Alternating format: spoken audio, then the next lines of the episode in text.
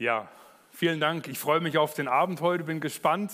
Herzlich willkommen, bin sehr gespannt auf die vier Personen, die sich heute bereit erklärt haben, mit uns so in ein Interview hineinzugehen.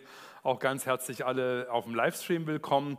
Und ich möchte gleich starten mit dem Oberbürgermeister von Kirchheim Tech und möchte Sie nach vorne bitten. Wir haben jetzt bei für jeden so ein paar Minuten zu einem persönlichen kurzen äh, Frageimpulse und Bereich. Genau. Und wir fangen mit Ihnen an, Herr Bader kommen Sie zu uns.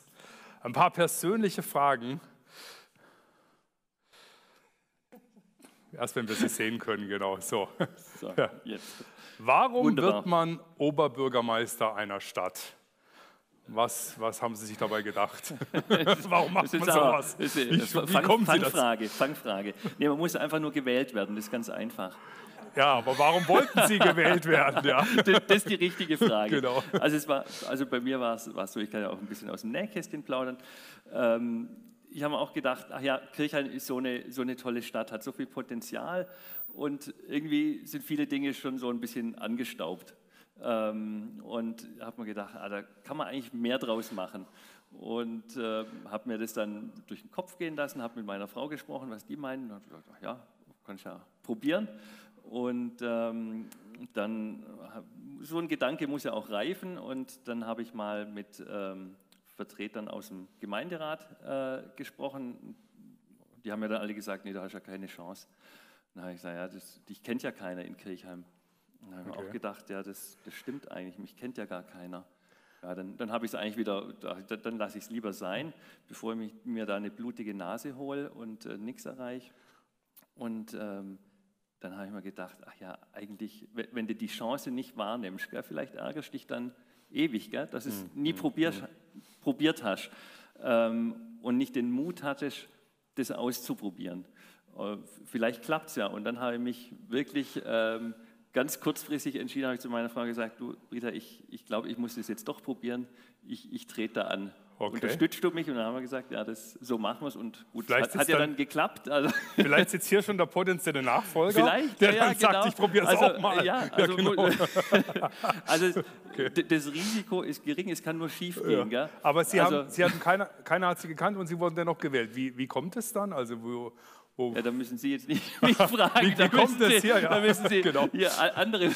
Oder mal andere Frage. Äh, wenn Sie, was liegt Ihnen auf dem Herzen zu verändern? Sie haben vorhin gesagt, äh, einiges war verstaubt. Mhm. Äh, was heißt das? Also man tritt ja an, um etwas ja, ja. verändern zu wollen, wenn ja. man mal das Positive sieht. Mhm. Man möchte was gestalten. Und was, was sind es bei Ihnen so Dinge, wo Sie sagen, das, das liegt mir auf dem Herzen zu verändern? Also ich hatte, hatte ich, ich habe nach wie vor viele Ideen, was man, was man tun muss. Ich meine, der Bildungsbereich ist sicher, sicher ein ganz wichtiger.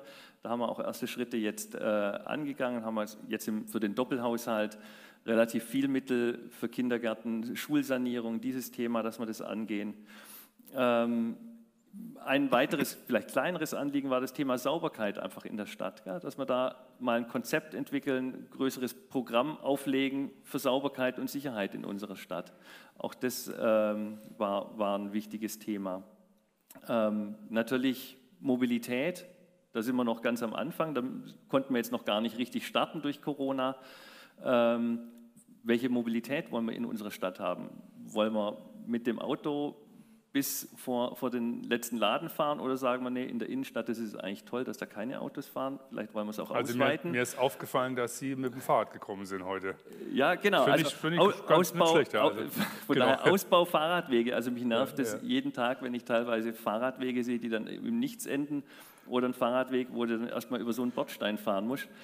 Ähm, also da gibt es eigentlich noch, noch unheimlich also, viel zu tun. Also die Freude zur Gestaltung spürt man Ihnen ab. Wo würden Sie sagen, die zwei, drei Punkte, da habe ich besonders Freude, das anzugehen für die nächsten Jahre, wo ich mitgestalten kann? So ein, zwei Punkte zu nennen, das, was Ihnen so oben auf ist, wo Sie sagen, das motiviert mich auch, mhm. da setze ich Energie rein, da bin ich richtig drin. Ja. Also ich, ja, ich musste ja schon ein bisschen Abstriche machen durch Corona. Gell? Also viele Dinge, die ich mir so am Anfang vorgenommen hatte, so 100 Tage, gell? was ja, machst du ja, als ja. erstes? Da, da, konnte ich erstmal so einen Strich durchmachen. Ähm, also März 2020 habe ich ja angefangen. Also mir ist wirklich ein, ein großes Anliegen, die Menschen gut jetzt durch die Krise zu bekommen. Und da haben wir schon relativ viel Zeit und, und Mittel rein investiert, ähm, haben einen Krisenstab aufgebaut.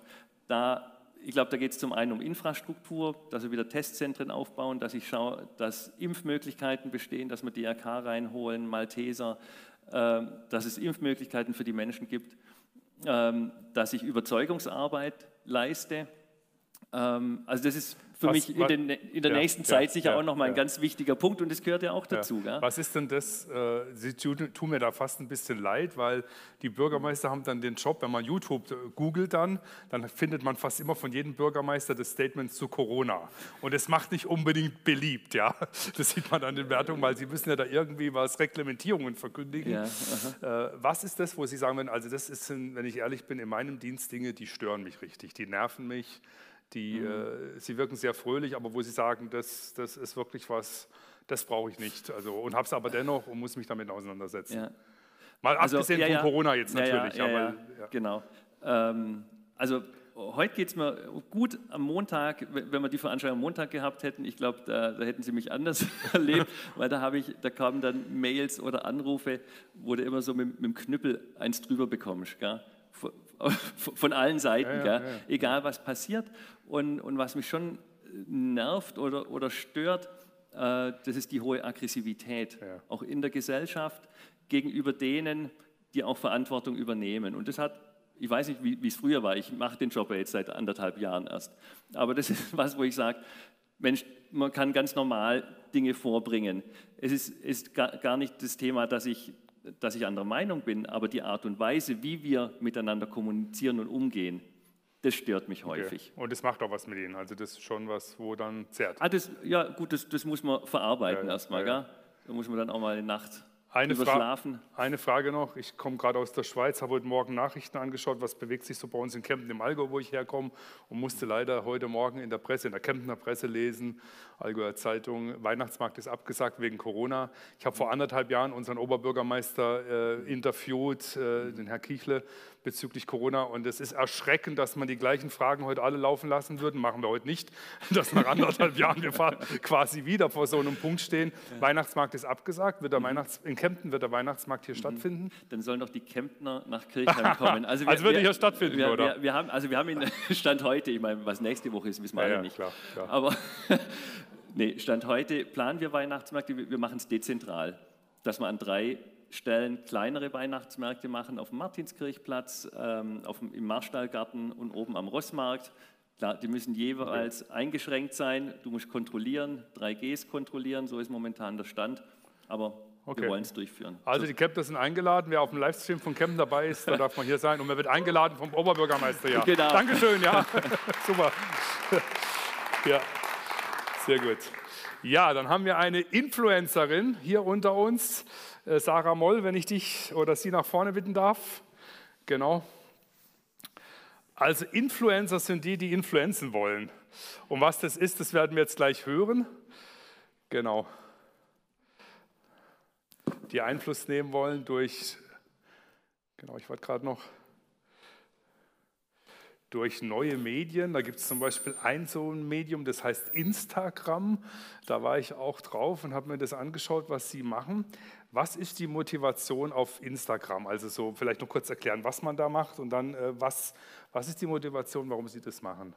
Also Instagram ist heutzutage eine Schönheitswelt und mich bereichert einfach dadurch, mich selber zu inspirieren, andere Menschen mitzuziehen, sie zu inspirieren, zu bereichern, sie, sie zu begleiten, ihnen wirklich ähm, ja, Themen zu geben, wo sie damit was anfangen können. Viel Wertigkeit, was in der heutigen Zeit echt verloren geht. Ich lebe wirklich mein Lifestyle, so wie ich bin, so bin ich und äh, einfach auch die Autorität zu behalten und wirklich das weiterzugeben, was wirklich in einem steckt. Und äh, ja, mich motiviert es einfach jeden Tag, Positivität weiterzugeben, ein Leben voller Leichtigkeit. Ich bin alleinziehende Mama, habe einen Nebenjob, bin jetzt auch noch in der Selbstständigkeit und es ist so viel in mir und ich bin einfach gerade dabei, mich zu finden, mitten im Prozess zu sein, mitten in der Persönlichkeitsentwicklung und ich weiß, da ist noch so viel Potenzial da und der Markt ist so offen, auch wenn es heißt, ach ja, du bist so ein kleiner Fisch von vielen, aber ich versuche immer wieder bei mir zu bleiben. Es ist ein Training für mich selber, ein Learning. Und ich weiß, da draußen, da sind so viele hungrige Menschen, die auf der Suche sind und total verloren sind. Und der Glaube hilft mir natürlich auch sehr stark, bei mir selber zu bleiben. Okay. Das Motto lautet auf der Instagram-Seite, lebe bewusst, finde deinen Fokus. Zumindest habe ich das gelesen. Das steht da so, so eine Headline drin. Mhm. Äh, äh, wenn man hungrig ist, ich meine, wenn ich hungrig bin, das sieht man, glaube ich, dann gehe ich was essen. Ja? Mhm. Jetzt hungrig natürlich nach Sinn und Ziel, nach Werten, ja. nach Orientierung. Das ist ja hier gemeint jetzt. Was finde ich dann, wenn ich auf, äh, auf Insta bei dir bin oder bei Ihnen bin? Was kann ich da sehen, dass mein Hunger stillen soll? Und wie, wie, wie kann mhm. das aussehen? Also ich versuche zum ersten Mal mit Leuten zu interagieren, wirklich sie auch abzuholen. Wie ist ihre Denkweise? Wie ist ihre Perspektive? Wenn ich aufstehe, dann mache ich erstmal so, hey, guten Morgen, ihr Lieben, wie geht's euch heute? Einfach die Energie weiter zu versprühen, sie weiterzugeben, die Leute anzustecken und die wirklich mitzuziehen, die wo auch offen dafür sind. Also Offenheit und ist ein ganz großes Thema und ich denke, die, wo mich nicht sehen wollen, die klicken weiter. Man kann da ja sehr gut auch weiterklicken, ne? aber ich bin da einfach in guter Gewissheit, dass ich einfach auch das Feedback bekomme, was Sarah, du bist so positiv, du lachst immer und das ist einfach das, was mich mega anspornt, dass es auch wenn nur ein Prozent von diesen vielen ich ein Mensch ein Lächeln ins Gesicht zaubern konnte, das war mich schon ein Geschenk genug. Und ansonsten bin ich einfach in der Beauty-Branche, ich bin Friseurin, aber auch natürlich so in der Gesichtspflege bin ich gerade bei einer Selbstständigkeit aufzubauen. Aber es ist immer schön, schön zu sein. Aber was ist in deinem Herz? Du kannst dir jede Maske draufhauen, aber wenn das Herz leer ist, dann bist du auch im Außen nicht so schön. Da fehlt einfach was. Und deswegen steht auch jetzt, ich habe es wieder ein bisschen umgeändert, Schönheit von innen und von außen. Okay. Ich kann von außen strahlen, aber es muss natürlich auch, der Geist muss natürlich auch offen sein, frisch sein, positiv, im Fokus sein. Was ist mein Ziel? Was ist meine Lebensvision? Was ist mein Lebenssinn? Warum lebe ich? Um also das, das, das finde ich super. Also keine Show, weil es gibt ja auch nee. viel Show auf diesen Plattformen, ja, so, äh, sondern wirklich echtes, authentisches, fröhliches äh, Leben weitergeben ja. und inspirieren. So in die Richtung gehen, oder? Genau, würde ich so genau. sagen. Genau. Und was das mit dem Glauben zu tun hat und mit Kirche, das hören wir dann noch. Da freuen wir uns und vielen Dank, dass Sie ja. auch da sind. Schön, Dankeschön. ja. Super, ja. Danke. Ja, dann haben wir einen Pfarrer unter uns, Michael Grimmer.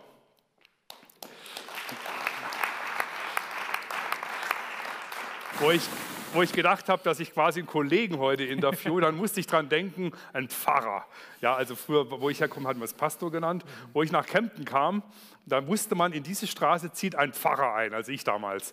Und einer meiner ersten Taten war im Garten, dass ich mit der Kettensäge einen Baum abgesägt habe. Und dann sind so die Leute ganz irritiert gekommen, haben mich angeschaut und gefragt, wir haben gedacht, da würde ein Pfarrer einziehen, weil sie das damit Pfarrer überhaupt nicht verbunden haben, dass wir vielleicht auch mal eine Kettensäge in die Hand haben. Frage an Sie, warum wird man Pfarrer? Wie lange haben wir Zeit? Es soll nur fünf Minuten am Anfang sein. Also, das ist immer so eine Kombination aus der Frage, was macht mein Papa? Und dann die Frage, will ich jetzt Lokführer, ähm, Polizist oder vielleicht dann doch äh, irgendwie Pfarrer werden. Und bei mir war das so, dass ich äh, das Vorbild meines Papas hatte und ich habe immer mhm. irgendwie gedacht, das könnte auch zu dir passen und das wurde dann am Anfang so vom, vom Kindheitstraum immer mehr zur Gewissheit. Habe dann so geguckt, was kannst du eigentlich? Du kannst reden vor Menschen, das werden sie merken, das braucht man. Du hast keine Angst, wenn dir jemand gegenübersteht und du hast ein brennendes Herz für Gott und willst gerne das weitergeben, was in dir lebt. Und das kann man auf unterschiedliche Arten und Weisen. Dazu muss man nicht Theologie studieren und einen Talar anziehen, aber das war mein Weg, um das weiterzugeben. Hört sich gut an. Weitergeben, was in einem lebt, was in einem brennt. Was wäre das?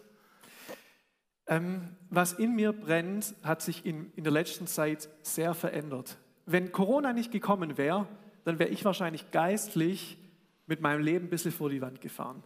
Weil ich gemerkt habe, mit so einem Theologiestudium, mit ein bisschen natürlichen Gaben, da kann man ganz viel erreichen. Hm. Also vielleicht wie, wie, wenn Instagram zum Beispiel so eine Scheinwelt ist, dann ist Kirche es manchmal auch. Und wir haben mit schöner Beleuchtung, schönen Gebäuden, haben wir die Möglichkeit, Menschen abzuholen. Aber dass wirklich was wächst, dass da nicht nur äh, nice Talk ist, das muss, dazu müssen die Quellen derer, die was weitergeben, frisch sein. Und auch wenn Corona wirklich viele schlimme Nebeneffekte hat, bei mir hat es bewirkt, dass auf einmal der Kalender leer war. Kein Konfi, kein Rallye, keine Gottesdienste, keine Sitzungen, wenn dann mit Zoom. Aber das haben die Alten nicht gecheckt. Das heißt, aber hat es nicht geklappt. Du hattest ganz viel Zeit. Und dann, und dann war, war, ich auf mich selber geworfen. Wer bin ich denn noch, wenn dieses ganze Öffentlichkeitswirksame nicht mehr stattfindet? Und da war ich ziemlich am Ende eigentlich. Ich habe gemerkt, nee, nee, das muss wieder frisch werden. Und ich, das würde ich wahrscheinlich heute immer wieder mitbringen und sagen, ja, dass da, es frisch ist. Da muss ich nochmal, äh, das, äh, das muss man sich erschließen, weil das finde ich sehr interessant, weil Sie sagen, die Quelle für sich wieder frisch machen und nutzbar machen. Was heißt das? Wie kann ich mir das vorstellen? Nicht aus der Konserve leben. Das ist das Erste. Also zu wissen, ich habe das mal geglaubt und es funktioniert immer noch nicht. Die Frage ist, hat Gott mir heute, so jeden Morgen zum Beispiel, mhm. frage ich, was hast du mir heute zu sagen? Wie willst du heute denn von mir geliebt werden und wie willst du, dass die Liebe, die du für die Welt hast, durch mich irgendwie Realität wird. Okay. Und dazu muss ich ihn fragen. Dazu muss ich dieses alte, ich habe mir gedacht, so als Jungschale erzählen sie dir Gebet, Gemeinschaft, Gottes Wort und so. Und es klingt so antik, aber um nichts anderes geht es eigentlich. Dass ich mhm. immer wieder höre, wie Gott mich sieht was für einen Plan er für unsere Welt hat, für meine kleine Kesselkirche in Stuttgart oder auch für diese große Welt. Und dann wird es frisch. Super. Dann merken die Menschen, ja. oh, das ist nicht Konserve, das ja. hat er heute Morgen gehört, das macht was mit ihm. Okay. Ja, das kommt auch frisch rüber und äh, da freuen wir uns auf die Diskussion gleich. Vielen Dank. Dankeschön. Schön, da sind, ja. Ja, und schließlich haben wir noch eine Dame, Hanna Ratter. Herzlich willkommen.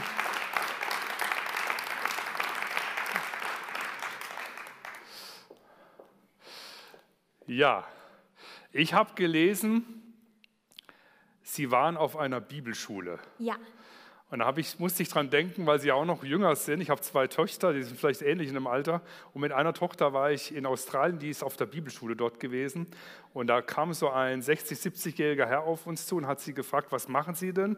Und er hat gesagt, ja, ich werde jetzt hier auf einer Bibelschule sein. Und es hat ihn so geschockt, dass er sich hinsetzen musste. Und dann haben wir gefragt, was ist denn los? Und dann hat er gesagt, er kann sich das gar nicht vorstellen, wenn man so jung ist, dynamisch ist, hübsch ist, dass die Welt vor einem ist. Man kann jetzt das alles genießen und dann geht man auf eine Bibelschule. Warum machen Sie das? Damals an meine Tochter gefragt, möchte ich jetzt heute Sie fragen. Warum geht man, wenn man so jung und dynamisch ist, auf eine Bibelschule? Ähm, ja, ich denke, ähm, dass gerade an dem Zeitpunkt, wenn man vielleicht mit der Schule fertig ist, ähm, hat man viel gelernt. Ähm, aber man steht so vor dieser offenen Welt und man fragt sich vielleicht, okay, wie geht es jetzt weiter? Und man hat vielleicht gelernt zu sitzen und zuzuhören und das zu tun, was mal einem gesagt wird, aber man hat vielleicht nicht so viel gelernt, selber zu gehen und selber loszugehen und, und äh, überhaupt herauszufinden, was, was ist das, was vor mir liegt, was ist diese Zukunft. Und ähm, für mich war dieser Schritt in die Bibelschule ähm, auf der einen Seite wichtig herauszufinden, ähm, wer bin ich und was, was hat Gott auch vor mit meinem Leben, was sind vielleicht auch meine Gaben. Ähm, und gleichzeitig war ich und war ich immer ein, ein, ein Kind der Kirche. Ich bin aufgewachsen, habe sozusagen die ganze christliche Laufbahn durchgelaufen mit Jungschau und allem drum und dran. Ähm, aber es war wie so schön formuliert, vielleicht manchmal auch das Glauben aus der Konserve. Und ich wollte her selber herausfinden, was steht denn da? Weil mhm. ich finde das auch erschreckend, wie wenig Christen manchmal über die Bibel tatsächlich wissen. Und ähm, ich wollte selber herausfinden, was steht da drin und was hat das mit mir zu tun. Und das in einem Umfeld ähm, bei den Fackelträgern mit jungen Menschen, die selber auf dem Weg sind ähm, und wo das Ganze dann natürlich noch mit äh, Spiel und Spaß abgerundet wurde. Äh, jetzt vom beruflichen Bereich her, ähm, in was für, für einem Bereich sind Sie tätig und was hat es für eine Auswirkung, wenn man auf so einer Bibelschule war? Jetzt ist man im beruflichen ja. Bereich tätig. Was, was liegt da einem auf dem Herzen? Also wie, wie verbindet sich das miteinander? Ähm, ich komme ursprünglich aus der Sonderpädagogik, arbeite momentan in einem evangelischen Kindergarten und das hat sehr viel miteinander zu tun, weil ähm, Kinder sind die besten Philosophen. Das ist wirklich mhm. spannend, ihnen zuzuhören und ihre Fragen zu hören. Und ähm, man sitzt dann mit einem Kind zusammen und der blättert die Bibel durch und sagt dann, hä, warum bringt er seinen Sohn um? Da steht doch ein Widder. Und äh, das sind Fragen, die man äh, beantworten muss und äh, Fragen, die einen herausfordern, äh, oder ja, die einen herausfordern, die die Kinder stellen. Und ähm, das ist auch das, was mir am meisten Spaß macht eigentlich mit, der, mit den jungen Menschen in, bei uns äh, in der Gemeinde auch, aber auch in meiner Arbeit herauszufinden, ja, was hat Gott in, in sie hineingelegt und ähm, was, was, möchte er uns sagen heute? Ich, ich habe gelesen, äh, Sie haben auch so ein Theaterstück gemacht mit, ich glaube, mit jungen äh, Menschen, die äh, aus, auch aus Flüchtlingsbereichen kommen und so. Das fand ich interessant. Was hat da motiviert und was war der Sinn von, von so einer, das war, glaube ich, auch ehrenamtlich oder ja. so, von mhm. so einem Engagement, ja? Ähm, mir liegt einfach ganz stark am Herzen, ähm, Menschen Ausdruck, also dass, sie, dass Menschen Ausdruck bekommen. Und gerade benachteiligte Kinder und Flüchtlinge, mit denen wir damals in Ludwigsburg am Ludwigsburger Musical-Projekt gearbeitet haben, haben oft sehr spannende Geschichten erlebt. Und ähm, wir haben uns äh, damals mit einer Gruppe Ehrenamtlicher aus der Evangelischen Hochschule aus der Pädagogischen Hochschule und auch vielen Ehrenamtlichen zusammengetan und überlegt, ähm, wie können wir diese Erlebnisse und diese Erfahrungen auf die Bühne bringen. Und äh, das war ein sehr, sehr spannender Prozess, ähm, wo wir äh, die Kinder in unterschiedlichen Gaben gefördert haben. Das durften sie sich selber, oder die Jugendlichen, das durften sie sich selber aussuchen. Ich habe den Theaterbereich geleitet und am Ende hatten wir ein riesen Musical mit Bühnenbild, Kostüm, Maske, ähm, Band, Chor und Theater dort. Also ich habe jetzt ja nicht die, die jungen Flüchtlinge da, aber was, also fiktiv gesprochen, was würden die jetzt sagen, was das ihnen gebracht hat, dass sie da dabei sind? Also ähm, also was, was ja, ist da ist für sie so gewesen, hey, das, das war für mich jetzt wichtig auch? Ich denke, ähm, aufgenommen zu werden in eine, in eine Gemeinschaft. Ich denke, oft fühlen sich vielleicht Randgruppen bei uns in der Gesellschaft so ein bisschen, ja, wie es der Name schon sagt, an den Rand gedrängt. Ähm, aufgenommen zu werden, Teil von etwas zu sein, Gemeinschaft zu erleben, ähm, auch ja, nach, nach, der, nach, dem Sinn zu fragen, nach der Bedeutung zu fragen, Sprache zu lernen und äh, sich selber zu entdecken, ich kann was und ich kann mit dem, was ich kann, auch das, was ich erlebt habe, verarbeiten und, und mich mitteilen, der Gesellschaft mitteilen, in die ich gerne, zu der ich gerne gehören Super. möchte. Vielen Dank, da freue ich mich aufs Weitere, ja.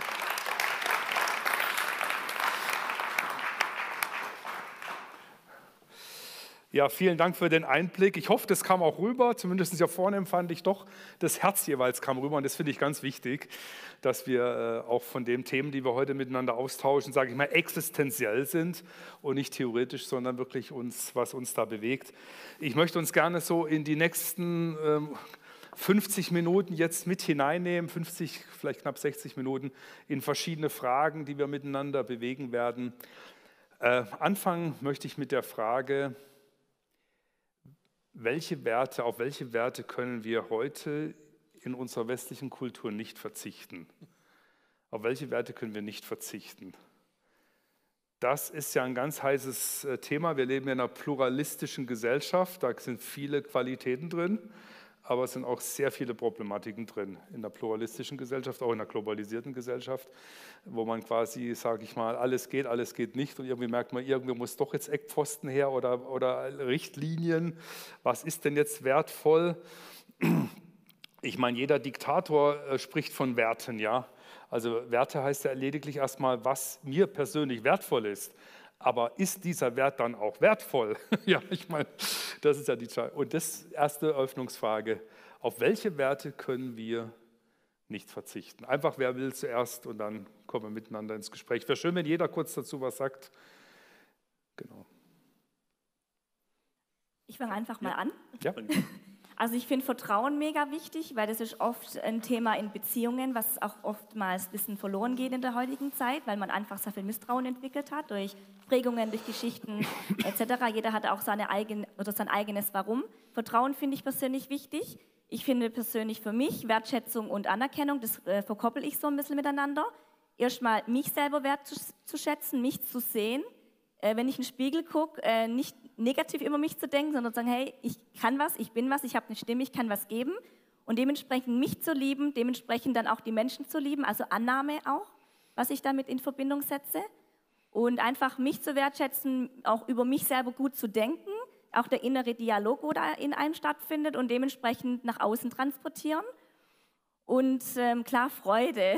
Ich meine, heute ist alles so traurig und ich liebe Freude. Also ich sage immer, mein Lachen ist meine Stärke okay, und mein Lachen okay. ist aber auch mein Selbstschutz. Okay. Und keiner sieht in meine Seele, wenn ich lache, aber Lachen ist einfach schön, also Freude. Also das finde ich mega, mega wichtig auch. Und Akzeptanz, dass man, egal durch Corona, durch unterschiedliche Wertigkeiten, den Mensch sieht und nicht, warum er gewisse Ansichten hat. Also ich sage immer Wertschätzung ähm, gegen Bewer also für Bewertung. Also es wird ja immer so bewertet und ich finde es schön, wenn man wirklich den Mensch nackt sieht, sozusagen, ohne ja, verurteilt zu werden einfach. Also Freude auch als ein Wert. Ja, ja finde ich gut, finde ich interessant, weil Vertrauen wird ja sehr häufig genannt, aber Freude hört man relativ selten, vielleicht liegt es am deutschen Kontext.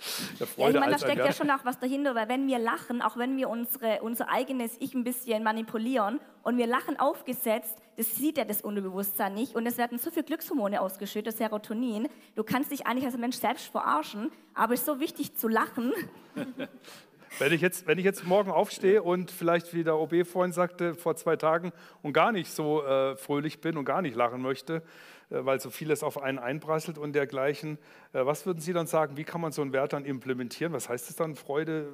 Was könnte da ich meine, klar, ich meine, Freude sprüht man ja aus. Also es ist nicht so, dass ich Freude so tun, ich tue es mal so, als ob ich mich freue. Ich denke, der Gegenüber sieht es dann schon irgendwo. Außer er ist ein mega guter Schauspieler. Aber ich finde, da geht es ja auch um das Innerliche. Wie fühle ich mich heute? Und ich meine, äh, wir werden zu 97 Prozent von unserem Unterbewusstsein, von unserer Geschichte gesteuert. Und das kennt nicht richtig oder falsch. Nur der Verstand, unser Ego, wo es so klein eigentlich ist oder wo wir eher mal wieder ein bisschen leiser werden lassen sollen, damit wir einfach lachen, auch wenn es vielleicht kurz keinen Grund gibt, aber es kann einfach eine, einen anderen Fokus auf, auf den Tag einfach ausüben. Mhm. Vor allem auch die Dankbarkeit, was auch ein wichtiger Wert ist. Okay. Aber da wird es ja irgendwie rund, wenn man sagt, irgendwie Freude an sich ist ein total wichtiger Wert. Aber die Frage ist ja, wo kommt die her? Und ich glaube, bei beim Thema Werte, ich zitiere jetzt mal diesen Management-Guru Simon Sinek, der sagt immer, start with why. Frag, fang mit dem Warum an. Warum mhm. bin ich Warum ist Freude ein wichtiger Wert? Warum bin ich glücklich? Und ich glaube, es gibt einen Unterschied zwischen, ich bin einfach nur happy, das bin ich aufgrund mhm. von äußeren Umständen. Und dann kann eben so ein, so ein äh, Corona-Montag äh, richtig doof sein. Oder es kann eben sein, dass ich ähm, diese Freude aus einem, aus einem anderen, ich komme wieder auf meine Quellenthese zurück, die Frage ist, wo kommen denn die Werte her? Und bei Freude würde ich sagen, da äh, macht uns eigentlich ganz viel auch äh, der Glaube, die Bibel immer wieder bewusst dass wir dankbar sein können für das, was wir haben, für das, dass wir zutiefst geliebt und gewertschätzt sind. Und wenn ich mir das an einem Morgen sage, dann muss ich nicht krampfhaft versuchen, happy zu sein, sondern kann ich aus den Quellen schöpfen und dann werden die Werte auch wie Toleranz oder Vertrauen. Weil mir jemand vertraut, kann ich jemand anderem vertrauen. Weil mir jemand Freude schenkt, kann ich Freude ausstrahlen. Weil mir jemand von Kleinaufzug sagt, so wie du bist, bist du angenommen, gewertschätzt, geliebt, so kann ich dann auch anderen Menschen begegnen. Also von diesen konzentrischen Kreisen, wenn das Warum, wo dieser Wert herkommt, irgendwie klar ist, dann komme ich doch zu den Werten und zu der praktischen Ausübung von den Werten hm. dann um einiges einfacher. Hm. Ja.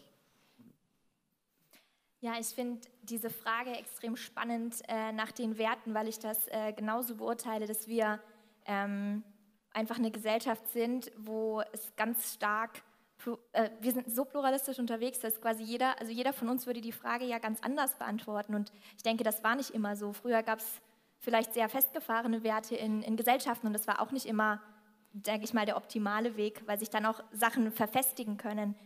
Ähm, aber ich finde das sehr spannend und das, das erlebe ich ja jeden Tag im Kindergarten, ne? dass, dass da so die, der, der, das Individuum so ein bisschen mit herausfinden muss, so was sind, die, was sind die Werte, die ich habe und gleichzeitig muss man aber auch in dieser Gesellschaft ankommen und als Gesellschaft darauf eine, eine Antwort finden. Und in diesem Dilemma stehen wir.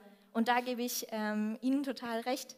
Die Frage nach dem Warum, die Frage nach dem Sinn ist vielleicht etwas, was dieses Individuum mit, diesem, mit dieser Gesellschaft wieder verbindet. Hm. Also ich mache ein Beispiel.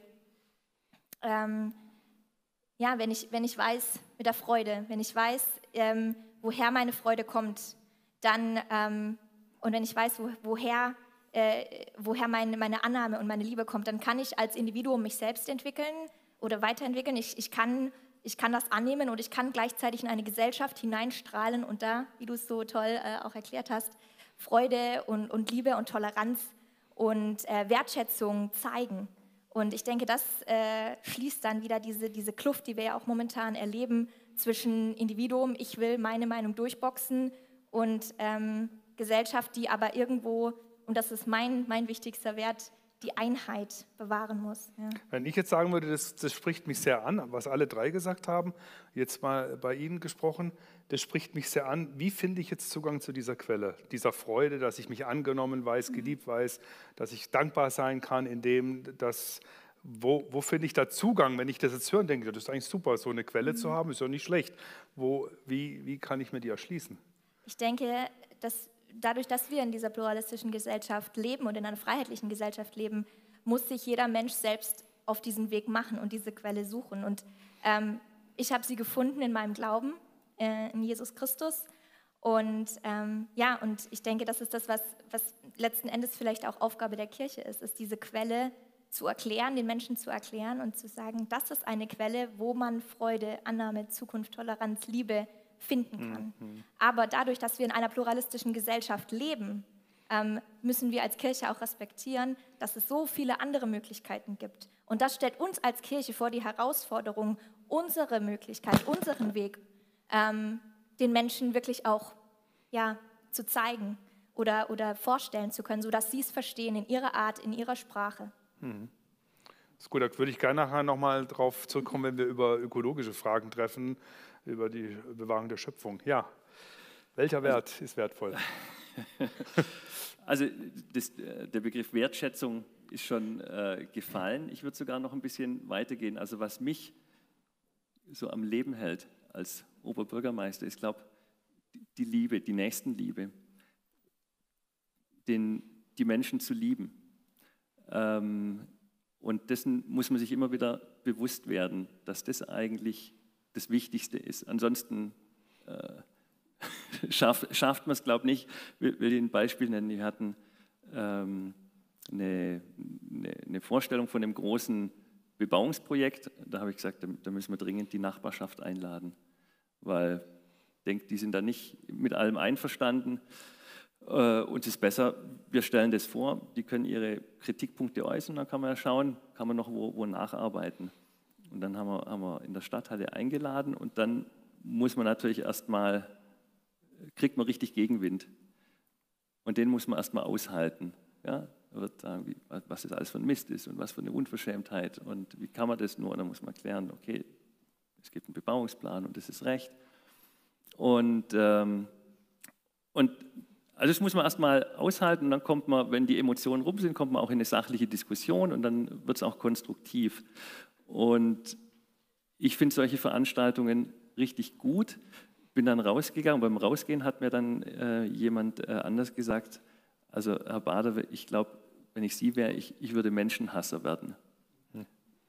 Und genau das ist der falsche Ansatz. Ich glaube, man muss sich immer bewusst sein, dass man den, den anderen auch liebt, auch wenn er einem gerade mal an die Gurgel gehen möchte.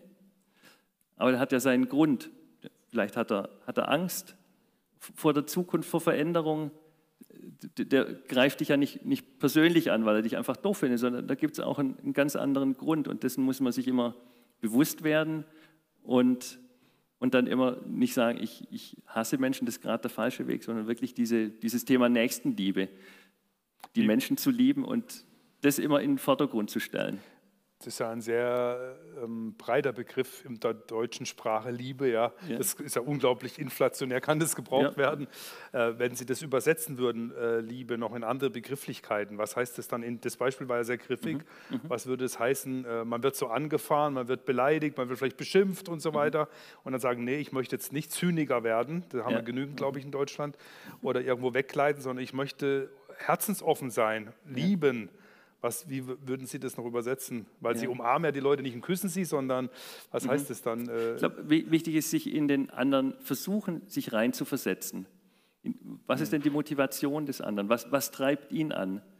Also ich glaube, das Erste ist einfach mal zuhören, dem anderen zuhören und nicht sagen, okay, was der sagt, das ist eh Quatsch, ich, ich habe meine Meinung, sondern zuhören, zu verstehen, was treibt ihn an, warum ist er vielleicht sauer und warum ist er dagegen und dann zu überlegen, vielleicht gibt es da ja eine Lösung. Also das, so ist okay. es, denke ich, konkret über, ja. übersetzt, was ich jetzt vielleicht ein bisschen pauschaler mit, mit Nächstenliebe übersetzt, äh, dargestellt habe. Ich hätte eine sehr anspruchsvolle Frage an äh, Sie vier. Die kommt nicht von mir, die kommt von Immanuel Kant. na dann. Wird, na äh, dann. Na dann. Also ich meine, im Grunde genommen haben wir unsere Ethik, äh, hatten wir unsere Ethik in unserer Kultur ganz stark aus dem Christlichen raus und haben quasi uns die christlichen Werte quasi, die nehmen wir überall, aber eigentlich sind wir ideologisch woanders. Und jetzt kommen wir in Riesenspannungen rein. Ideologisch sind wir nicht mehr gläubige Christen, die meisten der Bevölkerung, sondern wir sind so irgendwie Naturalisten, Nihilisten, Atheisten, Agnostiker. Also eigentlich ist die Basis gar nicht da. Und das hat Immanuel Kant schon mal ganz interessant reflektiert. Spricht er dann vom kategorischen Imperativ und dergleichen, das ist ja vielen bekannt. Und er spricht in einem seiner Bücher, bringt ein sehr gutes Beispiel. Und da ist eine Frage drin, die möchte ich gerne weitergeben. Das ist in, in seinem zweiten Hauptwerk, äh, Die Kritik der praktischen Vernunft. Da sagt er, warum sollte ich nicht einen Menschen umbringen, wenn es mir Vorteile für mein hiesiges Leben verschafft. Weil ich ins Gefängnis komme. Nein, nein, also wenn ich, wenn, wenn ich ja, Vorteile habe, mhm. das ist die, die Prämisse. Also ich sage es nochmal, warum sollte ich zum Beispiel eine Bank nicht ausrauben und dann, vielleicht wenn sich mir jemand in den Weg stellt, weil er mir das Geld nicht geben will, erschieße ich den? Wenn ich genau weiß, das ist der Punkt, dass ich damit ein glückliches Leben mit diesem Geld haben werde, warum soll ich das nicht tun? Das ist ja eine symptomatische mhm. Frage in ganz vielen ethischen Fragen. Wenn ich merke, jemanden betrügen kann und bekomme persönliche Vorteile und ich kann stark davon ausgehen, dass ich da nicht ins Gefängnis komme und so weiter, warum soll ich es nicht tun? Weil das Gefängnis nicht nur das mit den Gittern ist, sondern auch das meines mhm. Gewissens. Und ich glaube, dass klar kann ich Vorteile haben, aber dann definiere ich Vorteile so, dass ich mir leisten kann, was ich kaufen will. Und das wäre natürlich ein Vorteil. Aber was macht es mit mir, wenn ich das, den Tod eines Menschen auf dem Gewissen habe? Und da finde ich, da ist das eine sehr theoretische Frage und der Herr Kant darf die auch stellen, aber das ist in gewisser Weise unrealistisch. Weil im Wertebusiness sind wir als Kirche nicht alleine. Das heißt, dieses Wertebusiness ist umkämpft und ich habe da schon mal gar kein Problem damit. Weil wenn doch zum Beispiel ein großer Wert ist, dass Menschen geliebt werden, dann kann das von unterschiedlichen Quellen herkommen. Ich kann nur meine Quelle immer wieder auf den Leuchter heben und sagen, daher kommt meine Motivation. Aber wenn ich mit jemand, der anders glaubt, der anders denkt, in dem Business-Wert Wertschätzung bin und wir arbeiten Hand in Hand, dann bin ich doch unheimlich dankbar und will dann einfach meine, meine Quelle offenlegen, aber ich kann die Quelle des anderen, das wird für mich Toleranz heißen. Nicht zu sagen, äh, du hast nicht recht und ich habe recht ich meine, der christliche Glaube ist in gewisser Weise intolerant, wenn es darum geht zu sagen, da gibt es nur eine wahre Quelle. Aber ich würde mich trotzdem darauf verlassen, dass auf dieser Welt im Wertebusiness viel mehr Einheit möglich ist, als es im Moment irgendwie zu sein scheint. Dass wir im Wertebusiness auch Hand in Hand arbeiten können. Okay. Gibt es noch andere? Weil das sind ja Fragen, die ziemlich häufig jetzt hier hochkommen. Wir können die nicht in der Tiefe jetzt durchreflektieren. Nur es ist halt die Frage, wo beziehen wir eigentlich unsere Argumentationsebene, wenn wir sagen, das ist gut und das ist schlecht. Das ist übrigens ja Dostoevsky sagt das ja im Brüder Karamasow genau das, was Sie gerade gesagt haben. Das ist bestimmt ein Punkt, nämlich das Gewissen, weil dann haben ja die versucht, das Gewissen zu töten. Das ist ja ganz berühmtes Beispiel. Und dann, weil einer hatte eine Frau umgebracht, dann hat er versucht, äh, sein Gewissen zu töten und merkt, ich kann das nicht einfach wegkriegen, es ist da. Und da würde ich jetzt sagen, als Christ oder vom äh, Glaubensstandpunkt her, äh, vom Christlichen würde man sagen, das Gewissen ist etwas, was Gott hineingelegt hat, ist auch ein Schutzmechanismus. Ja. Genau. Gibt es noch mhm. vielleicht noch eine andere Reflexion? Man muss auch nicht eine Antwort finden dazu. Gell? Also ich sage nur. Also ich denke, ich habe, also ich persönlich habe echt ein Umfeld, die würden es wahrscheinlich tun. Das ist jetzt nicht böse gemeint, weil es gibt einfach viele Menschen, die leben schon sehr materialistisch. Also die sagen, erst wenn ich das habe, also schon Statusdenken, dann bin ich glücklich. Wenn ich dann da bin, auf der Insel oder dann bin ich glücklich. Aber was ist Glück wirklich und nach was strebe ich wirklich? Gerade dieses Gewissen, das war auch mein erster Impuls, was ich gekriegt habe. Ist schön und gut, wenn ich jetzt irgendwie ein cooles Auto habe, vielleicht eine Villa.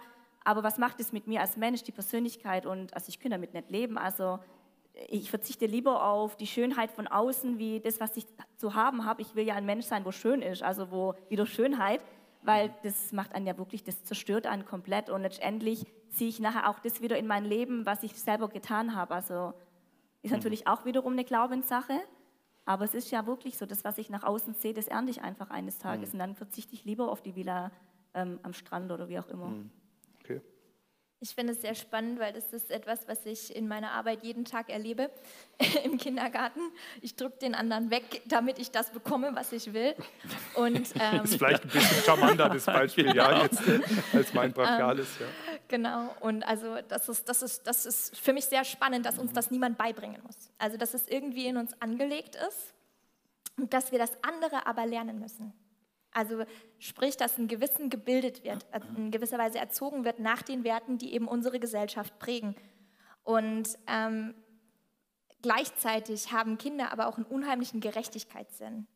Und das finde ich so spannend. Und ich denke, das ist das, was die Waage hält und das, was wir, wenn wir aufwachsen, lernen müssen. Diese Spannung zwischen, ich will das aber und, aber ich möchte auch äh, selber dass es gerecht läuft, weil sonst äh, hat der Stärkere das Recht und das, das äh, blicken die Kinder sehr schnell und ich denke, das ist das, was, was uns auch als Gesellschaft, gerade das Thema Gerechtigkeit, ja auch bewegt, ähm, dass wir Lösungen finden, wie wir miteinander umgehen können, wie wir miteinander leben können, sodass alle gut leben können hier. Ähm, und ich denke, das, was, das zeigt ja auch, dass wir in uns, also dadurch, dass wir in gewisser Weise so geboren werden, dass wir nach unserem Streben und das erst lernen müssen, aufeinander zu achten, zeigt, dass, dass wir doch in gewisser Weise auch, ja, wie, wie so, dass das in uns irgendwo eine Sehnsucht ist oder ein, ein, ein etwas ist, was, was wir brauchen, was wir noch nicht so von uns mitgebracht haben, was wir voneinander lernen können oder auch vielleicht was außerhalb unserer Gesellschaft steht. Ähm, das ist meine Antwort darauf. Was, was etwas Höheres ist, ähm, das darauf achtet, dass wir als Gesellschaft in einer Art und Weise miteinander umgehen, dass eben solche Fragen beantwortet werden können. Also dass, ähm, dass der Mensch, der die Frau erschießt, dass er eben damit nicht umgehen kann, dass er nicht leben kann, zeigt, dass er irgendeinem höheren Wesen äh, eine Rechenschaft ablegen wird oder sich selber vielleicht auch diese Rechenschaft ablegen muss. Hm. Also ich fand es interessant mit den Kindern und es ist tatsächlich so, dass sie erstmal an sich denken. Gell? Jeder denkt an sich bei den Kindern, will, will an das Spielzeug ran. Und dann braucht es ja eine ganz lange Phase, wo man diese vermittelt, schau mal, das Kind will vielleicht auch die Bauklötze haben. Also die Vermittlung von Werten. Und für mich ist dann die Frage, wer übernimmt denn diese Aufgabe? Übernimmt es die Familie? Übernimmt es die Schule? Die Erzieherin im Kindergarten? Wenn ich sagen würde, die Gesellschaft, dann wäre ich eher skeptisch, ob wir dann nicht doch nur lauter Menschen haben, die nach den Bauklötzen für sich rennen. Ähm, also wer übernimmt die Aufgabe der Wertevermittlung? Gell? Und ich denke schon, also so sehe ich es für uns zumindest, dass ein ganz großer Anteil da in der Familie liegt. Das sind die ersten Ansprechpersonen, wir erziehen, aber dafür gehört, dazu gehört für mich auch die Vermittlung der Werte für die Kinder. Also versuchen wir, wahrscheinlich gelingt es uns nur zum, zum ganz kleinen Teil, äh, das auch unseren Kindern immer zu vermitteln ähm, und dann auch gemeinsam mit denen zu reflektieren. War das Verhalten richtig oder aus unserer Sicht mhm. falsch? Gell? Aber ähm, ja, ich denke, die Familie ist da so ein Kristallisationspunkt für das Thema Vermittlung von Werten. Das ist eine sehr spannende Frage, die können wir natürlich nicht äh, schließen, weil wir noch weiter wollen. Äh, das hat mich jetzt nochmal interessiert, äh, fand ich auch sehr spannend von den Antworten her. Ähm, interessant ist, was Kant für eine Antwort gibt, die ist ein bisschen intensiv, ist für mich aber von einer hohen Plausibilität, muss ich sagen, weil ich auch mit, also wir haben ja auch viel mit, mit sage ich mal, Verantwortungsebenen zu tun und es ist schon in unserer heutigen Zeit so spannend, auch in unserer nächsten Frage, wenn es dann um die Bewahrung der Schöpfung geht. Ähm, woher beziehen wir unsere Werte? Und wenn wir jetzt noch in andere Kulturen schauen, wenn wir nach China schauen, nach Indien schauen, äh, in die Hybriddiktaturen und Diktaturen, die haben auch alle Werte und die powern ihre Werte jetzt in die Welt hinein. Also es ist nicht so, dass die irgendwo da dezent am Rand sind und die werden äh, sehr, sehr intensiv hier reingehen. Und dann ist die Frage, mit welchem Anspruch mhm. dürfen wir eigentlich hingehen, selbst bei Vertrauen und Freude und solche Dinge, die uns wie selbstverständlich ist, oder ein, ein Baby quälen ist schlecht oder sowas ist böse, mit diesen Bereichen, wer sagt das eigentlich? Also wer ist der Geber der Werte, welcher Wert ist wertvoll? Und das finde ich schon eine ganz spannende Frage. Können wir jetzt nicht mhm. endlich klären. Kant sagt, so wie er es durchdenkt, wenn ich nicht in der Ewigkeit, kein Bewusstsein in der Ewigkeit mal mich vor Gott verantworten zu müssen, ist die Frage so nicht lösbar. Und ich glaube, da ist viel dran. Wir haben viel Ewigkeit verloren und dass wir vor Gott mal Rechenschaft ablegen müssen, denn dieses Bewusstsein ist natürlich etwas, was dann eine ganz andere Dimension setzt. Plus das, was geheimnisvoll ist, wo ich sehr dankbar, wir alle dankbar sind, dass es so etwas gibt wie Gewissen, das wir haben, wo wir einfach eine innere, einen inneren Kompass haben. Die Frage ist nur, kann man vielleicht auch in einer Kultur, in einem Kollektiv das Gewissen Zug um Zug, das Gewissen auch Zug um Zug ein Stück weit verlieren? Das wäre ja, ist das meins gewesen? Nee. Das wäre natürlich, äh, deswegen zur, zur nächsten Frage, bevor wir dann zur Kirche kommen und äh, zu, zum Thema direkt zum Kirchenbereich. Ich habe neulich einen Satz gelesen, der hieß, der hieß, die Schöpfung bewahren zu wollen, ohne, wer die Schöpfung bewahren will ohne den Schöpfer, ist bald erschöpft. Und ich sage es nochmal, wer die Schöpfung bewahren will ohne den Schöpfer, ist bald erschöpft. Und ich glaube, wir kriegen das alle mit, dass man die Schöpfung bewahrt. Ich glaube, darüber brauchen wir nicht groß reden und auch nicht groß jetzt alle sagen, wie wichtig das ist. Ich glaube, das wissen wir und das, ich bin mal überzeugt, da sind wir alle ganz da. Ja? Also die Schöpfung bewahren ist mit ein Auftrag und jetzt haben wir unglaublich hohe Ziele uns gesetzt äh, in, in, Deutschland und der Welt und so weiter die ganze Zeit. Ähm, aber wenn es einen Schöpfer gibt, ist er vielleicht auch nicht nur der Schöpfer der Dinge, sondern auch der Erhalter und Bewahrer der Dinge. Und das wird mich einfach interessieren, wie Sie das jeweils wahrnehmen. In welchem Zusammenhang steht eigentlich in diesen ökologischen Fragen der Schöpfung der Schöpfer, wenn man schon von Schöpfung spricht? Da steckt es ja schon eigentlich drin. Ich denke, ähm, dass diese ganze Frage häufig mit sehr viel Angst und sehr viel ähm, ja, ähm, aber dadurch auch ein sehr hohes Engagement geführt wird. Und ähm, oft ist es so, dass ich es erlebe, dass ähm, gerade die junge Generation so energisch aufsteht ähm, und da nach vorne geht. Es ist erstmal gut, dass da ein sehr hohes Engagement ist. Aber die Frage ist immer, mit welcher Haltung gehen wir an diese Fragen ran. Und ich denke, ähm, dass wenn wir von einer Perspektive ausgehen, wo wir einen Schöpfergott haben, der kreativ ist und der Schönheit geschaffen hat, ähm, dann gehen wir nicht aus einer Perspektive der Angst an diese Frage oder aus einer Perspektive der Rebellion an diese Frage, sondern aus einer, aus einer Haltung der dankbaren Annahme einer wunderschönen und gut gemachten Welt, die wir erhalten und bewahren wollen. Das ist das erste Gebot, was Gott an seine, an seine Schöpfung weitergibt, an, an, an die Menschen. Und sagt, wir wollen, wir hm. wollen, weil wir das annehmen von einem liebenden Vater, unser Geschenk was so wunderschön ist. Ja, wir haben ja nicht nur einen Fisch, ja, wir haben Millionen von Fischen in Millionen von Arten, in Millionen von Ausführungen. Und dann haben wir nicht nur Fische, dann haben wir so viele Tiere, ja, diese Schönheit, äh, die, die wir sehen können. Und, und dass wir das aus einem Herzen als Kinder des Schöpfers bewahren wollen. Das ist, denke ich, eine Haltung, die, die uns davor bewahrt, aus einer zu großen Angstperspektive vielleicht in so einen Schafaritis zu kommen, der genau das auch erschöpfen könnte. Mhm. Ich finde, wenn das stimmen würde, was Sie jetzt gesagt haben, dass nur die, die in der Schöpfung den Schöpfer sehen, nicht erschöpft sind, dann frage ich mich, wo wir als Kirche beim Thema Bewahrung der Schöpfung eigentlich mhm. stehen. Und dann müssten wir eigentlich viel mehr investieren. Und das habe ich vorher gemeint bei diesem Thema Werte Business. Ich glaube, wenn Greenpeace versucht, die Schöpfung zu retten oder WWF oder wer auch immer, wenn sich ähm, Pro Asyl für die Menschen an den Außengrenzen von Europa einsetzt, dann sind wir doch als Kirche die Letzten, die sagen sollten, wir müssen jetzt auch noch ein kirchliches Greenpeace machen, dass es auch richtig ist, so nach dem Motto. Ich war unheimlich herausgefordert von einem Buch von einem amerikanischen Pastor, der gesagt hat, wir machen null soziale Gerechtigkeitsprojekte, null karitative Projekte, null Schöpfungsprojekte selbst. Wir motivieren unsere Gemeindeglieder, dorthin zu gehen, wo andere in diesem Business schon unterwegs sind. Unser Business, unser Kernbusiness ist nicht, dass wir die besseren Pandemie-Deuter sind oder dass wir die besseren Greenpeacer sind, sondern wir könnten doch einfach mit unserer Motivation, weil wir den Schöpfer kennen, die unterstützen, die in diesem Business schon lange viel Erfahrung haben. Und ich habe oft den, den, Eindruck, dass wir alles auch noch selber gemacht haben müssen, noch eine Suppenküche hochziehen, damit die irgendwie die Armen und so.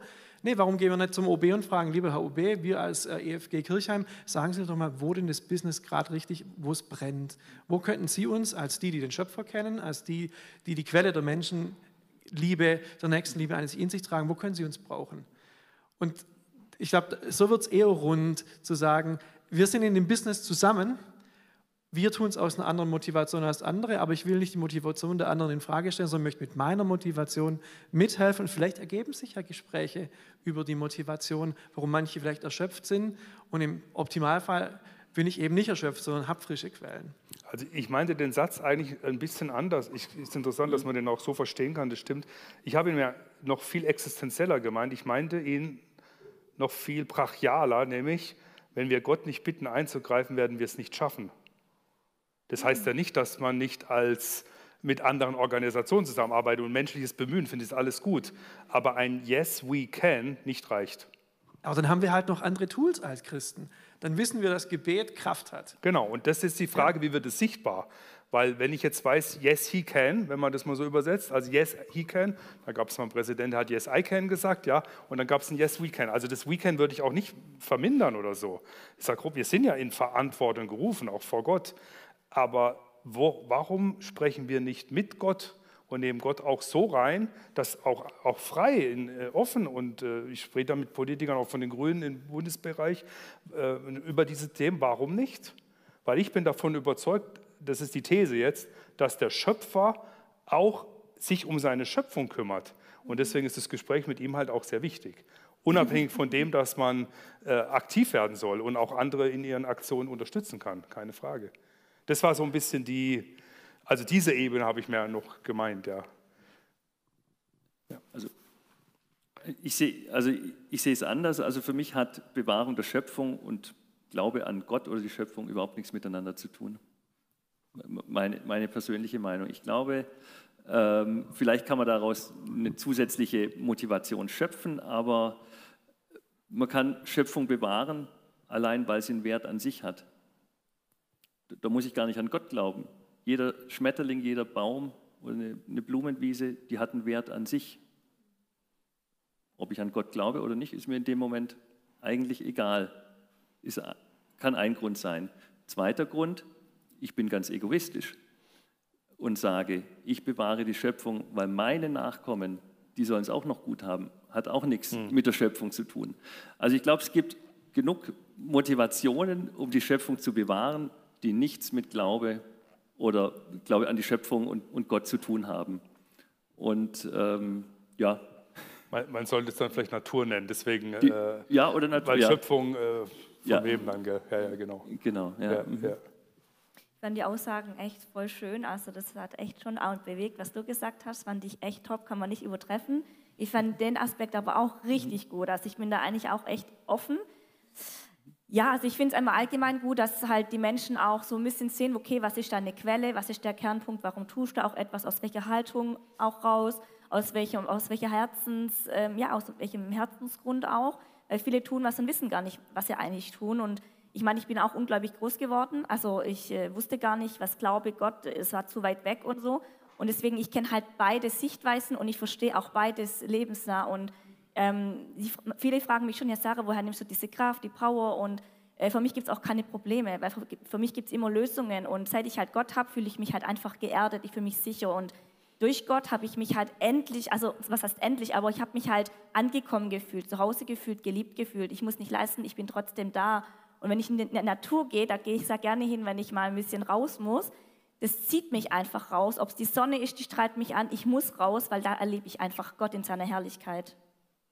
Wenn wir jetzt mal die zwei Punkte, die wir so hatten, jetzt von Werten her haben wir ein paar Sachen angerissen, unterschiedliche Aspekte oder jetzt von der Schöpfung, Natur, äh, Bewahrung. Wenn man das jetzt mal rübernimmt in unser Thema Kirche, welche Aufgabe kommt eigentlich der Kirche zu in diesen Themen, aber auch darüber hinaus? Wozu und warum brauchen wir heute Kirche? Braucht es überhaupt? Oder ist es ein Konstrukt vergangener Zeit? Hm das sich ausgelebt hat. Was würde da der Oberbürgermeister dazu sagen? genau, der, genau der, der, der, fängt mal an, der, der wirft mal einen Stein, ja. Stein ins Wasser. Ähm, auch ein tolles Lied, ins Wasser fällt ein Stein. Ich habe ich hab das Zitat verstanden. Ähm, ich, also ich, ich glaube, dass es nach wie vor wichtig ist, dass es Kirche gibt. Ähm, Vielleicht muss ich die Kirche, also vielleicht erstmal dazu, warum finde ich es wichtig? Ähm, ich ich finde es wichtig ähm, durch, ich würde mal sagen, dieses Thema Zuversicht, dass es am Ende vielleicht doch gut wird alles. Wenn ich, wenn ich jeden Tag aufstehe und denke, die Welt geht eh unter hm. und am Ende ist alles aus, ähm, welche also welchen Grund hätte ich da überhaupt noch aufzustehen, sage ich mal. Hm. Wenn ich aber glaube und, und Kirche unterstützt mich im Glauben, vermittelt Glauben, wenn ich, wenn ich dadurch auch Zuversicht bekomme, dass es am Ende gut wird, auch vielleicht auch wenn ich, wenn ich sterbe, vielleicht gibt es ein Leben nach dem Tod und ähm, das macht was mit den Menschen, ja? dass sie sagen, okay, es wird am Ende gut, ich, ich, ich schöpfe daraus Zuversicht, gell? dass es gut wird und ähm, bin dadurch motiviert, etwas zu tun. Bewege was, vielleicht kümmere ich mich um, um den Naturschutz, gell? wenn ich denke, das geht eh alles den Bach nach, was soll ich machen? Aber Kirche unterstützt mich und gibt mir diese Zuversicht, dass es, dass es gut wird. Ähm, gleichwohl glaube ich, dass Kirche öfter auch Position beziehen sollte zu wichtigen Themen. Das, das vermisse ich ganz deutlich. Also Kirche sollte sich in diesen Punkten auch, finde ich, verändern, auch Positionen beziehen, auch zu unangenehmen Themen und mir da vielleicht auch eine, eine Richtung geben. Jetzt zum Beispiel, weil ich empfinde jetzt, die Kirche redet politisch eigentlich überall ein bisschen mit, aber wenn es um Glaubensinhalte geht, vermisse ich das jetzt. Also wo sollte sie Aha. was sagen, wo sie sich nicht äußert? Also würde mich wirklich interessieren, weil Aha. ich, äh, also politisch äußern sich eigentlich in jede Richtung. Ja. Aber also zum Beispiel konkretes Thema zum Impfen. Ich weiß nicht, hat die Kirche sich zum Impfen geäußert? Also ich habe nichts gehört. Vielleicht hat sie sich ja sogar geäußert. Wäre für mich ein wichtiges Thema, damit nicht so viele Menschen sterben. Also mhm. da würde ich sagen, da könnte sich doch die Kirche dazu äußern. Mhm. Wieso sollen das nur Politiker tun? Nur ein Beispiel. Ja, ja, ja. Vielleicht hat sie sich geäußert, vielleicht habe ich es nicht gehört. Okay, also das, ja. Also, also ich, ich, will jetzt nicht Kirche verteidigen, nur nein, nein. ich, ich, ich finde es interessant. Ich, upsa, ich glaube, ich glaub, Sie oh, haben jetzt. sich. Ups. Ich, ich habe sie. Mal, multifunktionaler Überbürgermeister. Jetzt Applaus wert. genau, ja, super. Ich möchte vielleicht nur ein ergänzendes Detail sagen, weil ich bin ja, ja ein Kirchenmann und was, was, mich, was ich schmerzlich vermisse, sind nicht diese Art von Äußerungen, sondern zum Beispiel, dass der Mensch eine Ewigkeitsperspektive hat, es eine ewige Hoffnung gibt angesichts von Corona, wo die Sterblichkeit so fragil ist. Oder wir merken, wie sterblich wir sind. Ich meine, Sterblichkeit ist immer 100 Prozent, war immer fragil, aber jetzt merken wir das so. Und jetzt, ja, ich meine, wir sind alle zu 100 Prozent, da gibt es eine 100 Prozent Garantie, genau. auch auf, auf überall, wo wir zuschauen. Ähm, und jetzt hat man eine Perspektive, was ich sage, eine Hoffnung der Ewigkeit. Da muss ich sagen, ja, das wäre doch die Botschaft eigentlich. Kirche. Kirche ist ja jetzt nicht Politik, ist ja nicht eine Partei von irgendwas, sondern das wäre doch was, hätte man doch mal was breiter reinbringen können, habe ich jetzt zum Beispiel wenig gehört. Also ich wollte nur sagen, es, ja. was sagen andere? Eigentlich, eigentlich wäre es ein guter Ansatz, gerade in der heutigen Zeit, wo wir leben, durch die Pandemie, dass man Gott hätte noch mehr in die Geschichte reinnehmen können, weil es wird immer Angst gemacht und durch die Nachrichten, da ich mich ja komplett fernhalte, aber ich habe nie was über die Hoffnung gehört. Ich habe nie was über Vitamin D gehört oder über Präparate, wo den Mensch helfen, ihn gesund zu halten, über Prävention, über die Gesundheit allgemein, weil Gott macht dich ja auch im Herzen gesund. Also das ist ja ein breit gefächertes Thema. Hm. Ich habe darüber nichts gehört in der ganzen Zeit. Eigentlich denke ich manchmal, es kommt mir halt gerade so, könnten wir Christen ja echt aufstehen und sagen, hey, es gibt eine Hoffnung die Pandemie, die Krankheit ist das eine, aber letztendlich hat Gott die Kontrolle, er hat die Welt in der Hand. Wie viel heben den Finger, der da oben ist schuld. Der da oben ist schuld, dass die Kinder sterben, der da oben lässt zu, wie es einfach abgeht. Dann habe ich gesagt, nein, das sind die Menschen. Ich diskutiere immer wieder mit Menschen. Und äh, damals, wo ich dann auch zum Glauben gekommen bin, äh, sehr viele haben auch gedacht, ich habe eine Gehirnwäsche verpasst bekommen, nur weil ich geliebt habe, nur weil ich Jesus nachgefolgt bin, werde ich nicht verachtet, aber ich werde ausgelacht. Warum? Weil ich einen Post gemacht habe über Ostern nur weil ich mich fernab der Realität aufgehalten habe und hey, ich bin halt jetzt einfach, ich habe eine andere Perspektive, ich habe eine Hoffnung, ich bin zwar schon in diesem Vertrauen, aber durch Gott noch tiefer. Ich bin verwurzelt und da kann kommen, wer möchte. Er gibt mir die Sicherheit und äh, ich habe null Angst vor Corona gehabt. Ich habe auch jetzt null Angst. Ich habe keine Angst vor der Zukunft. Ähm, ich habe gesagt, so Gott will, ich habe keine Angst, für immer allein zu sein, weil ich weiß, Gott gibt mir einfach, er nimmt mir die Einsamkeit, also er gibt mir die Liebe. Ich brauche keinen Mann, wo mich liebt, das habe ich abge, abge, also akzeptiert, ich brauche das nicht. Weil äh, wenn man mit Gott unterwegs ist, dann hat man das Beste, was einem je passieren kann. Und diese Liebe habe ich erfahren und das kann dir niemand nehmen und auch nicht die Angst aller Welt, kein, keine Meinung. Hm.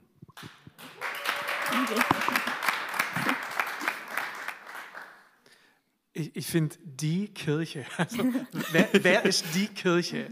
Also genauso wie äh, die Politik gibt es die Kirche nicht. Wenn wir jetzt fragen, ja, die Kirche war ja still, ja, wahrscheinlich, weil sie in, in leeren Kirchen gesendet hat. Weil zwar YouTube Livestreams gibt, aber wir halt 300 Klicks haben und das neue Coldplay-Video nach drei Minuten drei Millionen. Das heißt, also wo werden wir als Kirche überhaupt gehört? Und ich habe manchmal so den, den, Verdacht, wir hören jetzt der neuen ähm, Frau Kurschus zu, was die zum Thema Impfen sagt. Sie hat sich geäußert im Heute-Journal nach ihrer Wahl. Mhm. Ähm, aber ist, ist das maßgebend für das, was Kirche meint. Und ich hm. habe so den Verdacht, dass ähnlich wie ich es vorher bei diesen Joint Ventures zwischen Kirche und anderen Playern benannt habe, ich glaube, das ist der Punkt ist. Und Church Convention, das Netzwerk, wo ich unterwegs bin, da reden wir nicht mehr über missionarisch nach dem Motto, die Leute müssen zu uns können, kommen, hören dann die gute Botschaft, dann ist alles toll, sondern wir als Christinnen und Christen haben eine Verantwortung in unserem Alltag so zu leben, dass andere fragen, nee, dass andere zuerst und vor allem mal sagen, das finde ich anziehend. Mhm. Das ist was, was, wo ich merke, da kommt Liebe rüber. Und da bin ich ganz beim OB. Wenn Liebe rüberkommt, dann ist das anziehend. Und dann im zweiten Schritt dürfen die Leute fragen, woher kommt denn, woher kommt es, dass du das tust? Was wird da Ihrer Meinung nach jetzt zum Beispiel, was wäre gut gewesen oder was sollte von Kirche rüberkommen jetzt in Bezug auf Corona? Was wäre die Botschaft da? Was, oder was wäre das? Natürlich kann die Kirche sagen, wir haben eine Hoffnung. Aber dann sagt der eine Teil der Kirche, ach, ob wir morgen sterben, ist ja nicht schlimm, wir haben ja eine ewige Hoffnung. Aber das ist keine Lösung für die, die Angst haben, für viele von denen. Das heißt, manche Rezepte, kirchliche Rezepte, greifen auch zu kurz und haben nicht wirklich auf dem Schirm, was die Realität der Menschen ist. Und ich würde aber trotzdem sagen, es kann ja auch eine Aussage sein, dass es für jemand unheimlich wertvoll ist, auf dem, im Corona-Sterbebett zu hören, hey, pass auf, da gibt es eine Zukunft, das ist jetzt nicht das Letzte. Aber das kann nicht die einzige Äußerung der Kirche sein. Ich glaube, dass man zum Impfen was sagen kann, dass man was dazu sagen kann, dass es Zusammenhalt braucht. Einheit äh, ist vorher das Stichwort gefallen. Warum müssen wir uns auseinander dividieren? Und wenn es in der Kirche schon so eine Uneinheit gibt, über das, wie man mit Corona umgeht, was für ein Signal sendet es denn? Wir als Kirche, die wir an der Liebe erkannt werden wollen, mhm. sind die, die am lautesten streiten. Und das ist so eine Sache, da, da freue ich mich nicht an meiner Kirche. Da äh, hätte ich lieber das Bedürfnis, halte die Klappe, verfasste Kirche und geht, gehen wir als Christinnen und Christen liebevoll mit unseren Nächsten um und in den Infight des Alltags, weil da wird der Unterschied gemacht und nicht vom Podium ähm, und im Heute-Journal. Ja. Es ist natürlich ein sehr brisantes Thema und sobald man Stellung bezieht, das wissen Sie als Oberbürgermeister wahrscheinlich auch, ist das natürlich auch eine Gefahr, da eben einen sehr enormen Gegenwind zu machen. Und ähm, so wie Familien, Städte äh, zerstritten sind, sind da natürlich auch Gemeinden äh, und Kirchen äh, auch von betroffen, dass es eben verschiedene Meinungen gibt. Und ich glaube, deshalb hat sich die, die Kirche an sich vielleicht da auch schwer getan, in dem Sinne Stellung zu beziehen. Ähm, und ich denke, ein Teil der Nächstenliebe ist, verschiedene Meinungen zu verstehen, ähm, verschiedene Meinungen zu respektieren und für verschiedene Meinungen Lösungen zu finden. Und da bin ich sehr, sehr stolz auch auf, auf die EFG Kirchheim, die eben in, in 0, nix äh, Livestreams gestartet hat. Ähm, wir haben unseren kompletten Teenie-Bibeltreff online gestartet. Wir haben ähm, Möglichkeiten gefunden, dann, als es wieder äh, in den Präsenz ging, mit Abstand und Anmeldungen und Apps und so weiter zu arbeiten, ähm, dass eben auf alle Menschen möglichst eingegangen werden kann und auf alle Bedürfnisse eingegangen werden kann. Ähm, und ich denke, es ist in der, in der Impfdebatte ähnlich äh, wie in der, in der christlichen Debatte. Man versucht ja Menschen zu überzeugen, dass das das Richtige ist. Das machen wir als Kirche auch. Wir versuchen zu überzeugen von dem, was, was wir für richtig halten. Trotzdem glaube ich, dass die Freiheit zu entscheiden das höchste Gut ist. Und dass wir auch für die Menschen, und das ist ja genau Freiheit ist, den, der anders denkt als ich, ähm, zu verstehen und für ihn eine Möglichkeit zu schaffen. Und ich glaube, dass wir als EFG Kirchheim ähm, da sehr, sehr viel getan haben. Aber ich denke, dass die Kirche an sich ähm, da auch auf dem Weg sein muss, Menschen aller Arten, aller Meinungen, aller verschiedenen Richtungen zu verstehen und da wieder zurück in die Einheit zu finden, dadurch, dass eben kreative Lösungen gefunden mhm. werden. Ich, ich, hätte noch ein. Ja. Vielen Dank. Ich hätte noch eine letzte Frage Sie muss nicht beantwortet werden von jedem, aber ist einfach ein Schlüsselbereich. Wenn es um Kirche geht, geht es halt eigentlich auch im zentralen Punkt um die Beziehung zu Gott. Ja, ich meine, das ist ja, wenn es darum nicht geht, dann würde ich sagen, ich bin auch politisch unterwegs, kann ich auch woanders hingehen, andere Organisationen. Das ist ja schon entscheidend. Äh, und ein zentraler Punkt in der Beziehung, Begegnung zu Gott, ist ja das Gebet, das Gespräch mit Gott. Und das würde mich nochmal interessieren. Was bedeutet Gebet für Sie persönlich? Das ist natürlich sehr unterschiedlich. Man muss nicht darauf antworten, gell? das kann vielleicht auch was sehr Intimes sein oder Persönliches, muss man nicht. Aber wer möchte, was bedeutet Gebet für Sie persönlich? Auf jeden Fall Beziehung, im Austausch zu sein, mit Gott zu reden, ähm, Anteilnahme, dass ich ihn quasi teilhaben lasse an meinen Gedanken, meinen Gefühlen, Emotionen.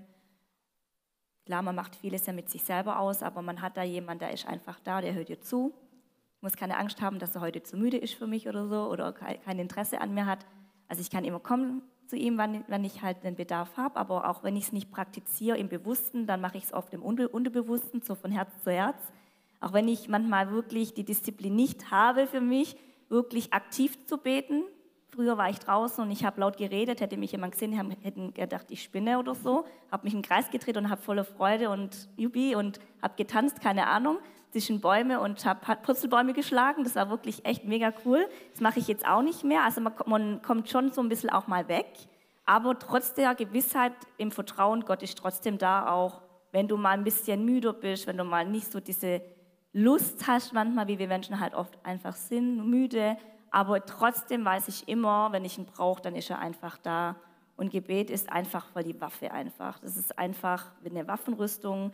Egal, da kann kommen von außen, was möchte. Letztendlich heißt es ja auch, wir kämpfen hier nicht mit irgendwelchen Menschen, sondern ähm, wirklich auch mit geistlichen Dingen. Also ja, der Geist ist hm. irgendwo einfach stark, aber das Fleisch ist immer schwach. Und das ist einfach auch die Natur, was in uns auch etwas reingelegt worden ist. So, wir kommen sehr, sehr schnell weg von dem Guten. Deswegen glaube ich auch, geschieht auch in der Welt relativ viel, wo halt Gott nicht uns was Böses möchte, sondern er will uns vielleicht auch mal äh, prüfen, wie stark ist unser Glaube, aber auch wieder aufwachen lassen, weil durch irgendwelche Schicksalsschläge, durch irgendwelche Dinge, wo wir halt nicht mehr dem Automatismus verfolgen, sondern wieder aufwachen, mehr im Bewusstsein, im Hier und Jetzt zu leben, in der Achtsamkeit, wirklich auf seinen eigenen Atem zu achten, wirklich nicht hier und also nebenbei ständig irgendwo unterwegs zu sein im Online-Bereich, wirklich wieder den Fokus nur auf sich, auf Gott, auf das Wesentliche, auf den Kern. Das brauchen wir, um wach zu werden. Und deswegen sehe ich selber auch immer auch das Gute in dem Nicht-Schönen in dem Moment. Und es macht echt einen Unterschied auch in der Gesellschaft, weil das lässt die Menschen irgendwo wach werden. Sie fragen dann natürlich auch, wie und was. Und beeindrucken natürlich auch ähm, das Ganze, deine ganze Einstellung. Und ich denke, wir können halt als Vorbild vorausgehen, die Menschen, die wo da einfach offen sind, mitziehen, sie bereichern, für sie beten, sie segnen und wirklich, äh, ja, das, was Gott in dich als Mensch hineingelegt hat, die, die Fähigkeiten, die Gaben, man, es wäre falsch, wenn wir nur ruhig sind aus Angst, der könnte mich verspotten oder so. Wirklich die Stimme, die hm. Gaben, die Fähigkeiten zu nutzen und als Werkzeug nach außen zu gehen und wirklich Gutes tun in der Welt. Und das hat Gott für uns gemacht. Er hat uns geschaffen. Und warum okay. sollen wir ähm, daheim uns verstecken oder so? Warum? Wir können doch aufstehen und sagen, hey, stopp, da ist jemand, der liebt dich genauso, er hat für dich einen Plan. Und äh, die Pandemie, wie auch immer, was hier abgeht, ich weiß es auch nicht, ob das Gottes Plan war. Das kann, weiß, weiß glaube ich, keiner. Aber ich denke, er hatte keine schlechten Gedanken. Ähm, Nee, also ich denke, ähm, es hat alles so seinen Sinn und seinen Zweck und wir dürfen einfach lernen, wir dürfen aus unserer gemütlichen Komfortzone raus. Es ist ja einfach eine Zeit der Veränderung und Gott hat, denke ich, mit jedem einfach was richtig Großartiges vor. Und aus jeder, ich sag mal, nicht schönen Zeit kann halt eine mega krass gute Möglichkeit und Chance entstehen. Nur viele nützen es und viele nützen es halt einfach nicht. Okay. Ich stimme da absolut zu. Für mich ist äh, Gebet auch Beziehung und ich mache häufig, äh, wie du es auch so äh, gesagt hast, die erschreckende, ähm, oder, oder, ich sehe erschreckend, dass, ähm, dass Gott da ist, aber ich oft nicht da bin. Ja, dass, dass, dass man selber so in seinem Alltag gefangen ist und hier noch tun muss und da noch und äh, Social Media und was nicht alles. Ähm, und für mich persönlich ist Gebet genau dieses Ankommen in dem Raum, in dem Gott schon da ist.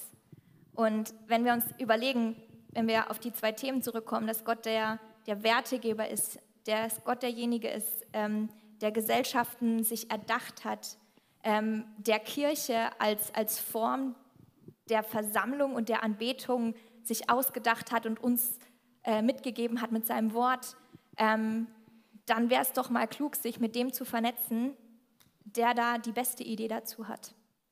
Und ich denke, dass Gebet oft die Grundlage von dem sein sollte, wohin wir als Kirche in die Zukunft gehen. Hm. Ich, würde vielleicht vor dem Pfarrer äh, gut, was sagen, weil das. ja, gerne, ja, gerne.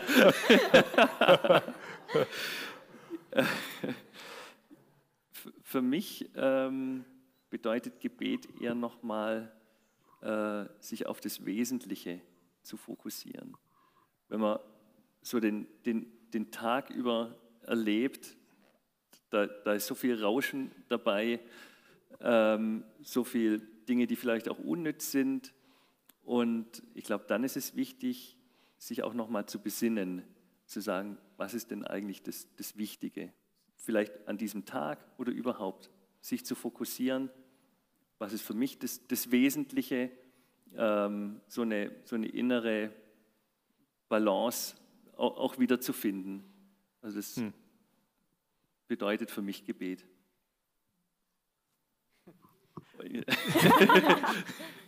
Der Pfarrer sagt, für ihn ist Gebet ein Mysterium. Am Anfang hat es angefangen mit, ich bin klein, mein Herz ist rein, niemand soll drin wohnen als Jesus allein, so mit drei oder vier, kriegt mir ja solche Gebete vorgesetzt und dann noch ähm, das Gebet, das mein Papa oder meine Mama an meinem Bett dann gesprochen haben, als es dann Abend wurde und so. Und dann irgendwie kann man Gebet lernen. Ich, ich sage ehrlich, man kann es irgendwie nicht von jemand anders lernen, man muss es irgendwie selber für sich finden. Ich glaube, über kein anderes Thema steht so viel Literatur in meinen Regalen, sicher ein, ein Festmeter so gefühlt. Und ich habe es immer noch nicht verstanden, wie es funktioniert. Manchmal fühlt es sich an wie beim Drive-In bei McDonald's. Was darf ich für Sie tun? Was hätten Sie denn gerne? Da kommt meine Liste und ich hoffe, dass hinten rauskommt, was ich vorne reingesprochen habe und dass es nicht so teuer wird. Ja? Aber, und, und, dann ist es wieder so, dass ich ähm, zum Beispiel vom Gebetshaus Augsburg, die würden sagen, Gebet ist, du hältst die Klappe und du machst Downloading. Es ist nicht, dass du redest, sondern dass du hörst. Und dann würde ich sagen, andere, eine spirituelle Komponente kommt dahin, dass ich stille werde. Mhm. Und dass dann die Sachen in mir laut werden, die ich normalerweise wegdrücke. Und mit denen kann ich zu meinem, zu meinem Gott geben, gehen. Und ich merke, ich habe es noch nicht unter den Füßen. Und wenn, wenn Sie gefragt hätten, wie ist denn mit, mit der Bibel, hätte ich gesagt, ja, ja, ich habe studiert. Ich, da kann ich sagen, das ist eine wichtige Quelle und so. Aber äh, Bibel ist auch irgendwas, würde ich auf die gleiche Stufe stellen, aber Gebet ist was Fragiles. Und das kann man nicht vorspielen. Und ich würde mir wünschen, dass mein, mein Gebetsleben anders wäre, aber ich bin einfach auf der Suche, immer wieder neu auf der Suche für diese Lebenssituation, wenn die Kids morgens um sieben halt schon wach sind und dann abends noch schnell die äh, Igel-Stupf-Geschichte bei uns, wo ist da überhaupt noch Platz hier? Und ähm, ich bin auf der Suche und bin aber sehr, sehr der Überzeugung, dass es eine unglaublich große Kraftquelle ist, die wir noch viel zu wenig nutzen und schon wieder wird es schief, weil Gebet und Nutzen und so Kosten Nutzen auch nicht rund. Work in Progress beim Pfarrer zum Thema Gebet. Ja. Gut, vielen Dank. Ja. Vielen Dank für die ehrlichen und sehr substanziellen Herzenseinblicke. Das finde ich total genial, das ist großartig. Ähm, wir haben jetzt noch 10, 15 Minuten Zeit, wo wir Ihnen die Möglichkeit geben wollen, äh, Fragen zu stellen zu jeweils äh, einer der Personen oder vielleicht auch zu zwei.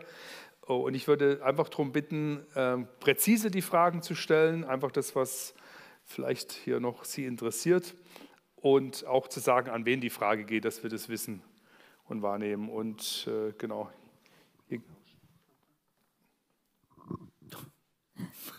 Dass wir uns da einfach da gerade noch 10, 15 Minuten nehmen.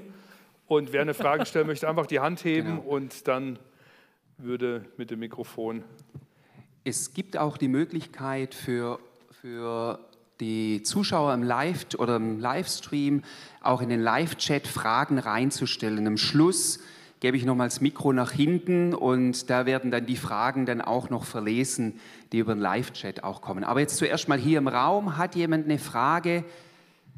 Wem darf ich das Mikro geben? Jetzt ist die Chance. Ja.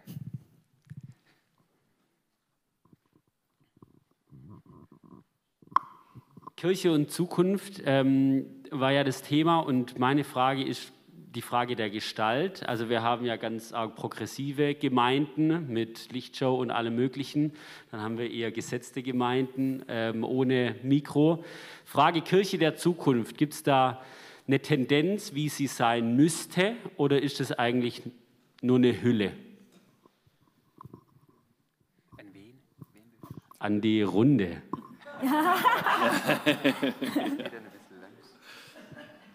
Ich hatte das große Privileg, in meinem kurzen Leben schon wahnsinnig viele Menschen kennenzulernen, die in so einer unheimlichen Verschiedenheit von Kirchen zu Hause waren.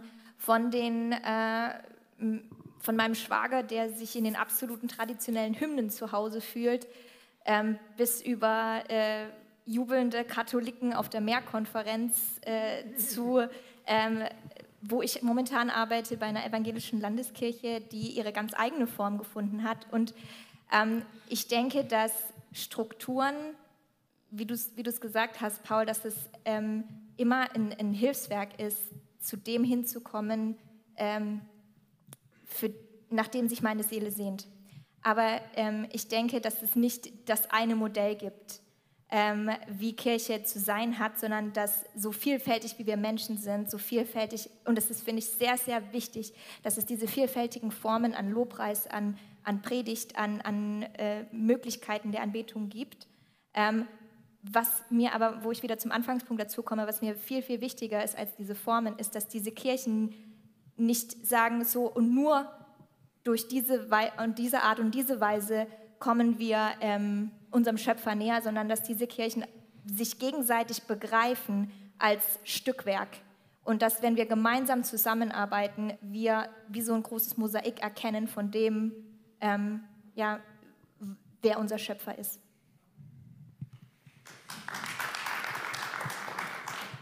So, Paul, jetzt reden wir mal Tacheles. Entweder der Pfarrer antwortet so nach dem Motto, hey, die Kirche muss sich verändern, es muss irgendwie hipper werden, es muss mehr laute Musik, es muss eine schöne Beleuchtung, eine gute Anlage rein, alles noch über einen Livestream und per Insta und so. Wenn du noch eine Frage zur Predigt hast, kannst du die live reingeben und ich beantworte die kurz.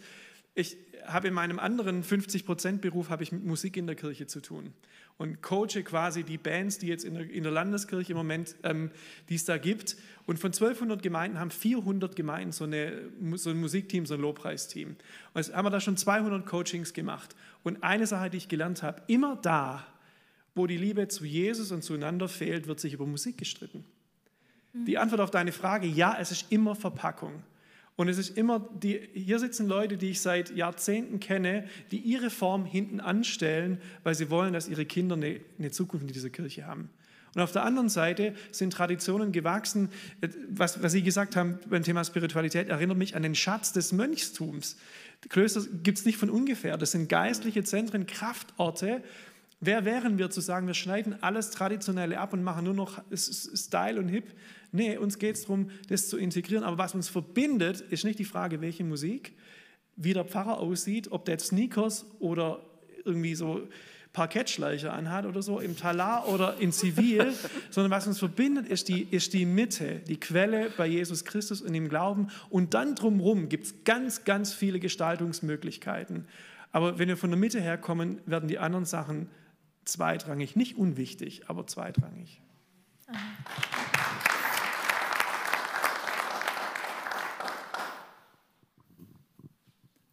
Die beiden also auch noch, kann, ja? Kann, kann, kann, ihm eigentlich nur, nur zustimmen. Ich das, sehe das, das darf man nicht sagen. Das man darf man nicht sagen. Ja, eigene ja, ja. nee, ich würde auch sagen, jeder geht doch dahin, wo er sich am wohlsten fühlt. Und das ist doch vollkommen in Ordnung. Mal einfach ein Vergleich Schule. Und auch unser Bildungssystem ist doch offen. Es gibt äh, das äh, staatliche Schulsystem, es gibt freie Schulen, die Waldorfschule, evangelische freie Schule. Und, und jedes Kind hat doch die Chance, dahin zu gehen, wo es am besten lernen kann. Und wenn ich sage, ich brauche das Licht und ich brauche Instagram, um, um meinen Glauben äh, zu praktizieren, dann ist es doch vollkommen in Ordnung. Aber wenn ich sage, ich, ich möchte lieber Ruhe, ich möchte Stille haben, eher traditionell, auch diese Möglichkeit habe ich. Also von daher, ich bin da, finde es toll, dass es diese verschiedenen Arten von, von Kirche gibt und also spricht überhaupt nichts dagegen. Aber es ist Verpackung und der Kern ist ja immer der, der gleiche. Soll noch was sagen? Im Optimalfall, ja, genau. Das, da, das, war noch vielleicht die Frage, Paul, ich kenne dich nicht mit dem Progressiven, aber da wird das, das glaube ich, würde den Rahmen sprengen. Was heißt denn eigentlich noch Botschaft dann? Von was eigentlich? Ja. Willst du noch was zu sagen? Oder? Ja, also Kirche ist ja auch so, ich habe immer früher gedacht, Kirche ist alles so Räumlichkeiten. Also wenn ich Kirche oder Gemeinde höre, dann denke ich manchmal gar nicht in dem Sinne an Gott, sondern ich denke immer, was hat die Kirche auch in der Vergangenheit gemacht? Warum gehen sehr viele junge Leute auch nicht mehr in der Kirche? Wieso werde ich komisch angeguckt, wenn ich nur Kirche, Gemeinde sage? Und ich denke, dass halt viele ein ähm, bisschen auch den Blickwinkel verloren haben, was überhaupt Gemeinde oder Kirche bedeutet, weil manche beziehen das eigentlich gar nicht auf, eine, auf die Herrlichkeit, auf das Licht, auf die, auf, auf, die, auf die Nächstenliebe, auf die Wertigkeit, was ist Gott für dich oder in deinem Herz. Jeder glaubt ja an irgendwas, aber ich meine, Jesus macht letztendlich auch den Unterschied. Viele finden wirklich sehr viel Ruhe und ähm, Annahme im Buddhismus. Ich kenne sehr viele mittlerweile immer mehr. Im, im ganz, im, meistens im Kosmetik, im Wellness steht überall ein Buddha oder so. Und was ist Buddha und wieso heißt es immer Karma? Aber keiner sagt, das, was du siehst, wirst du ernten. Selten höre ich biblische Sprüche, dann komme ich und eigentlich ist ähnliche Inhalt. Letztendlich geht es ja auch um dieses Lebensgesetz, was Gott geschaffen hat. Und für mich geht es nicht darum, um, dass ich in einem Raum bin und dann erlebe ich Gott, so nach dem Motto, was viele sagen, ja, ich glaube, aber deswegen muss ich nicht in die Kirche gehen, das höre ich auch ganz oft. Für mich ist aber einfach so diese ähm, Ablenkungsfreiheit in der Gemeinde. Also ich komme rein, ich spüre die Herrlichkeit, die habe ich daheim auch nicht immer. Ähm, ich bin nicht abgelenkt von irgendwelchen Dingen, wo ich selber dann irgendwie mich wieder nebenher höre ich irgendwas, dann koche ich nebenher. Ich bin überhaupt gar nicht in der Stille. Es fällt mir unheimlich schwer, still zu sein und einfach, ähm, ja, weiß ich, ich brauche Bewegung. Ich gehe raus und rede mit Gott.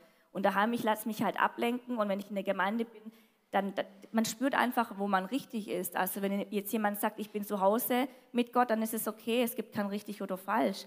Letztendlich geht es doch einfach nur darum, dass wir die Beziehung mit Gott pflegen, dass wir ihn überhaupt auch ähm, ähm, ja, einfach in unser Leben haben. Die Gewissheit, er ist da und endlich braucht man Gemeinde, ja oder nein. Da, ich finde es nicht schlimm, wenn jemand sagt, ich brauche die Kirche sonntags. Ich finde es aber auch nicht schlimm, wenn jemand sagt, ich brauche es einfach nicht. Für mich ist aber auch irgendwo ein Learning, ein Training, ein, ähm, die Bibel zu verstehen, Gottes Wort zu verstehen. Also letztendlich geht es ja einfach wieder um das Herz und die Beziehung letztendlich. Okay, ich schaue jetzt mal darüber, weil ja eigentlich die Fragen genau. von da drüben kamen. Gell? Ja, noch hier eine Frage, hier noch zwei Fragen. Ich hätte eine Frage an, ähm, äh, an Sie, Herr Bader. Und zwar, was würden Sie sich wünschen, was die EFG Kirchheim oder die Gemeinden hier in Kirchheim wo wir Sie unterstützen könnten, unsere Stadt oder unsere Region positiv zu prägen?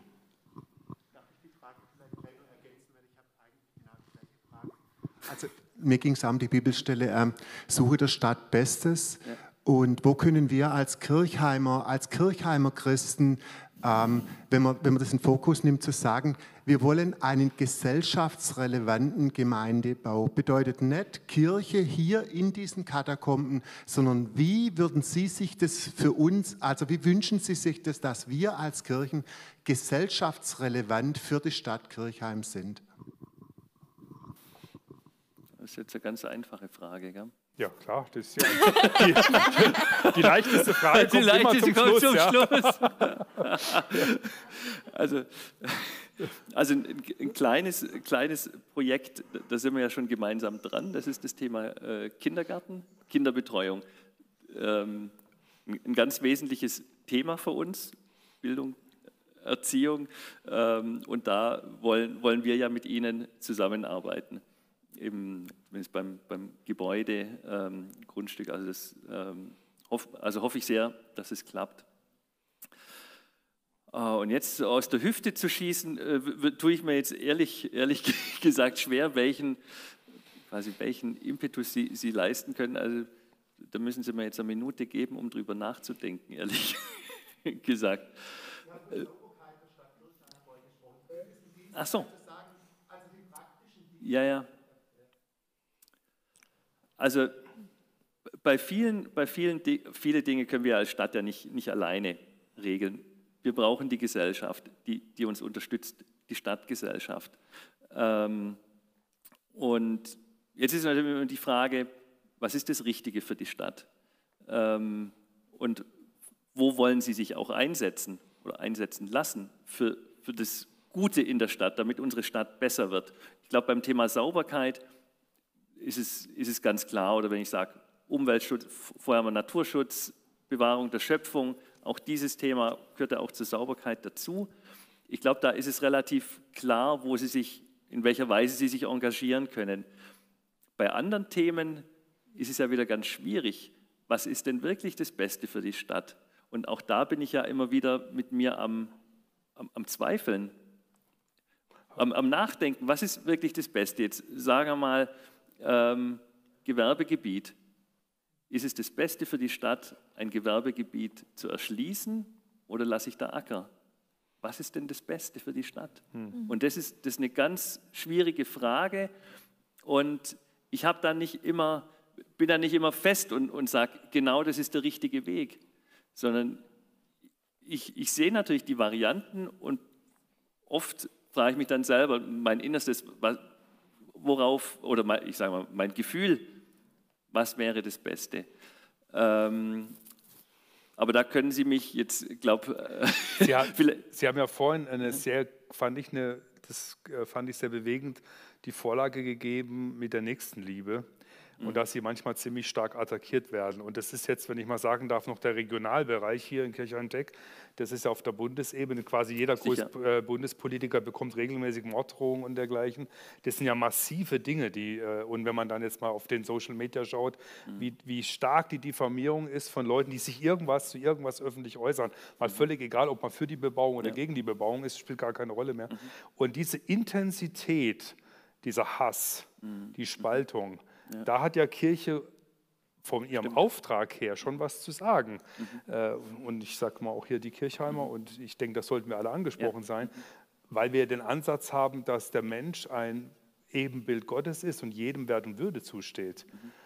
Und damit auch jede Meinung äh, wert und würdig ist, gehört zu werden, ohne diffamiert zu werden. Mhm. Also das dachte ich nur vorhin, mhm. weil Sie das gesagt ja. haben, weil das natürlich schon auch etwas ist, wenn wir unsere Verantwortungsträger zerstören oder, oder so diffamieren, dass sie dann äh, innerlich gar nicht mehr weiter wollen und auch die mhm. Freude daran verlieren. Was man vorhin gehört hat, ist auch ein Kulturgut mhm. oder ein Wert. Ja? Die Freude, die Dankbarkeit, die, die Inspiration und äh, gemeinsam was zu gestalten. Und da würde ich mir, sage ich jetzt mal so mhm. hier rein, ja. schon mhm. wünschen, dass man Christen, dass sie Christen so wahrnehmen, dass man sagt, doch, das ist eine Kraft, die positiv in die richtige Richtung geht, die, wo auch was von Barmherzigkeit Gottes, von Gnade Gottes äh, da ist und auch wahrnehmbar ist und nicht mhm. nur so eine Theorie ist. Ja. Auch dieses Thema Spaltung der Gesellschaft nehmen wir ja auch in, in, in vielen Bereichen wahr. Und ich glaube, auch da kann eine Gemeinde solche, solche Spaltungen überwinden, ja, indem sie sagen, der hat eine andere Meinung, aber ich, ich akzeptiere das, habe ich überhaupt kein Problem damit, er kann seine Meinung haben. Also bei solchen Themen Zusammenhalt der Gesellschaft, auch da, glaube ich, kann eine Gemeinde wie Sie hm. die Gesellschaft insgesamt und die Stadt natürlich unterstützen. Ja, vielen Dank, dass Sie gekommen sind heute, sich die Fragen gestellt haben. Danke für das Engagement. Ich denke, da gibt es nochmal einen herzlichen Applaus. Das ist großartig.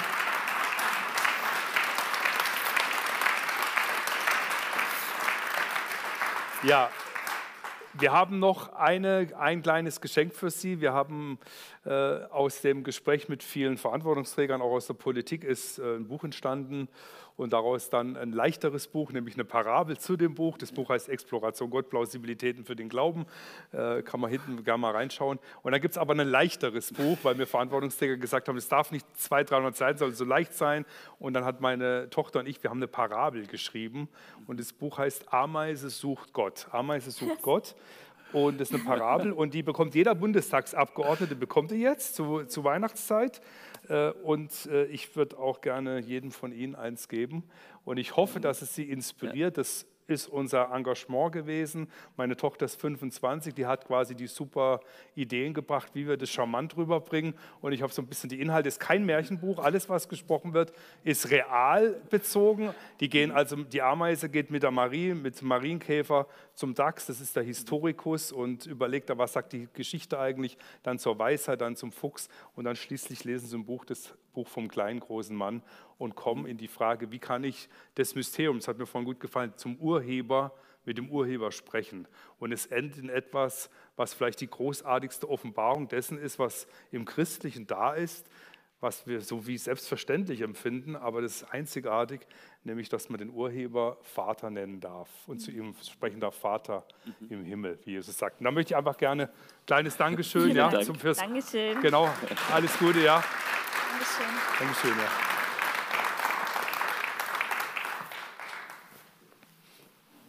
So, dann darf ich zuerst mal auch dich, Uwe, schon wieder nach vorne bitten und auch von unserer Seite jetzt als Gemeinde ein ganz, ganz herzliches Dankeschön für diesen, finde ich, inspirierenden Abend. Ihr habt einen weiten Bogen gespannt von Werte über Schöpfung, über Gebet, dann auch noch über Kirche.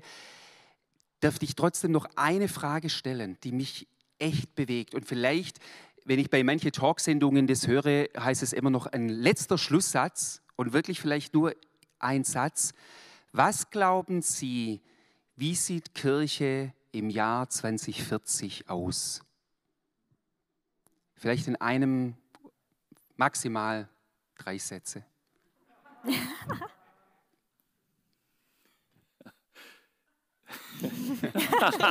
ich, ich denke genauso wie heute. Mm, ich denke, dass noch mehr Menschen bereichert werden und dass noch mehr Menschen in der Kirche sind. Das sehe ich einfach gerade vor meinem Bild. Dass man einfach mehr Menschen erreicht. Also manche würden sagen, es ist ein Wunder, wenn es die 2040 überhaupt noch, überhaupt noch gibt nach den Zahlen. Ich glaube, dass es sie noch gibt, ist ein Fakt. Und wie würde ich gern erleben und äh, Teil von der Lösung und nicht des Problems sein. Und bin mal gespannt. Ähm, äh, okay, es war jetzt mehr als ein Satz. Komm, komm mal, komm mal, Geister machen Sie Theologen gerne. Ähm, ich glaube, ich freue mich auf das, wie Kirche 2040 aussieht.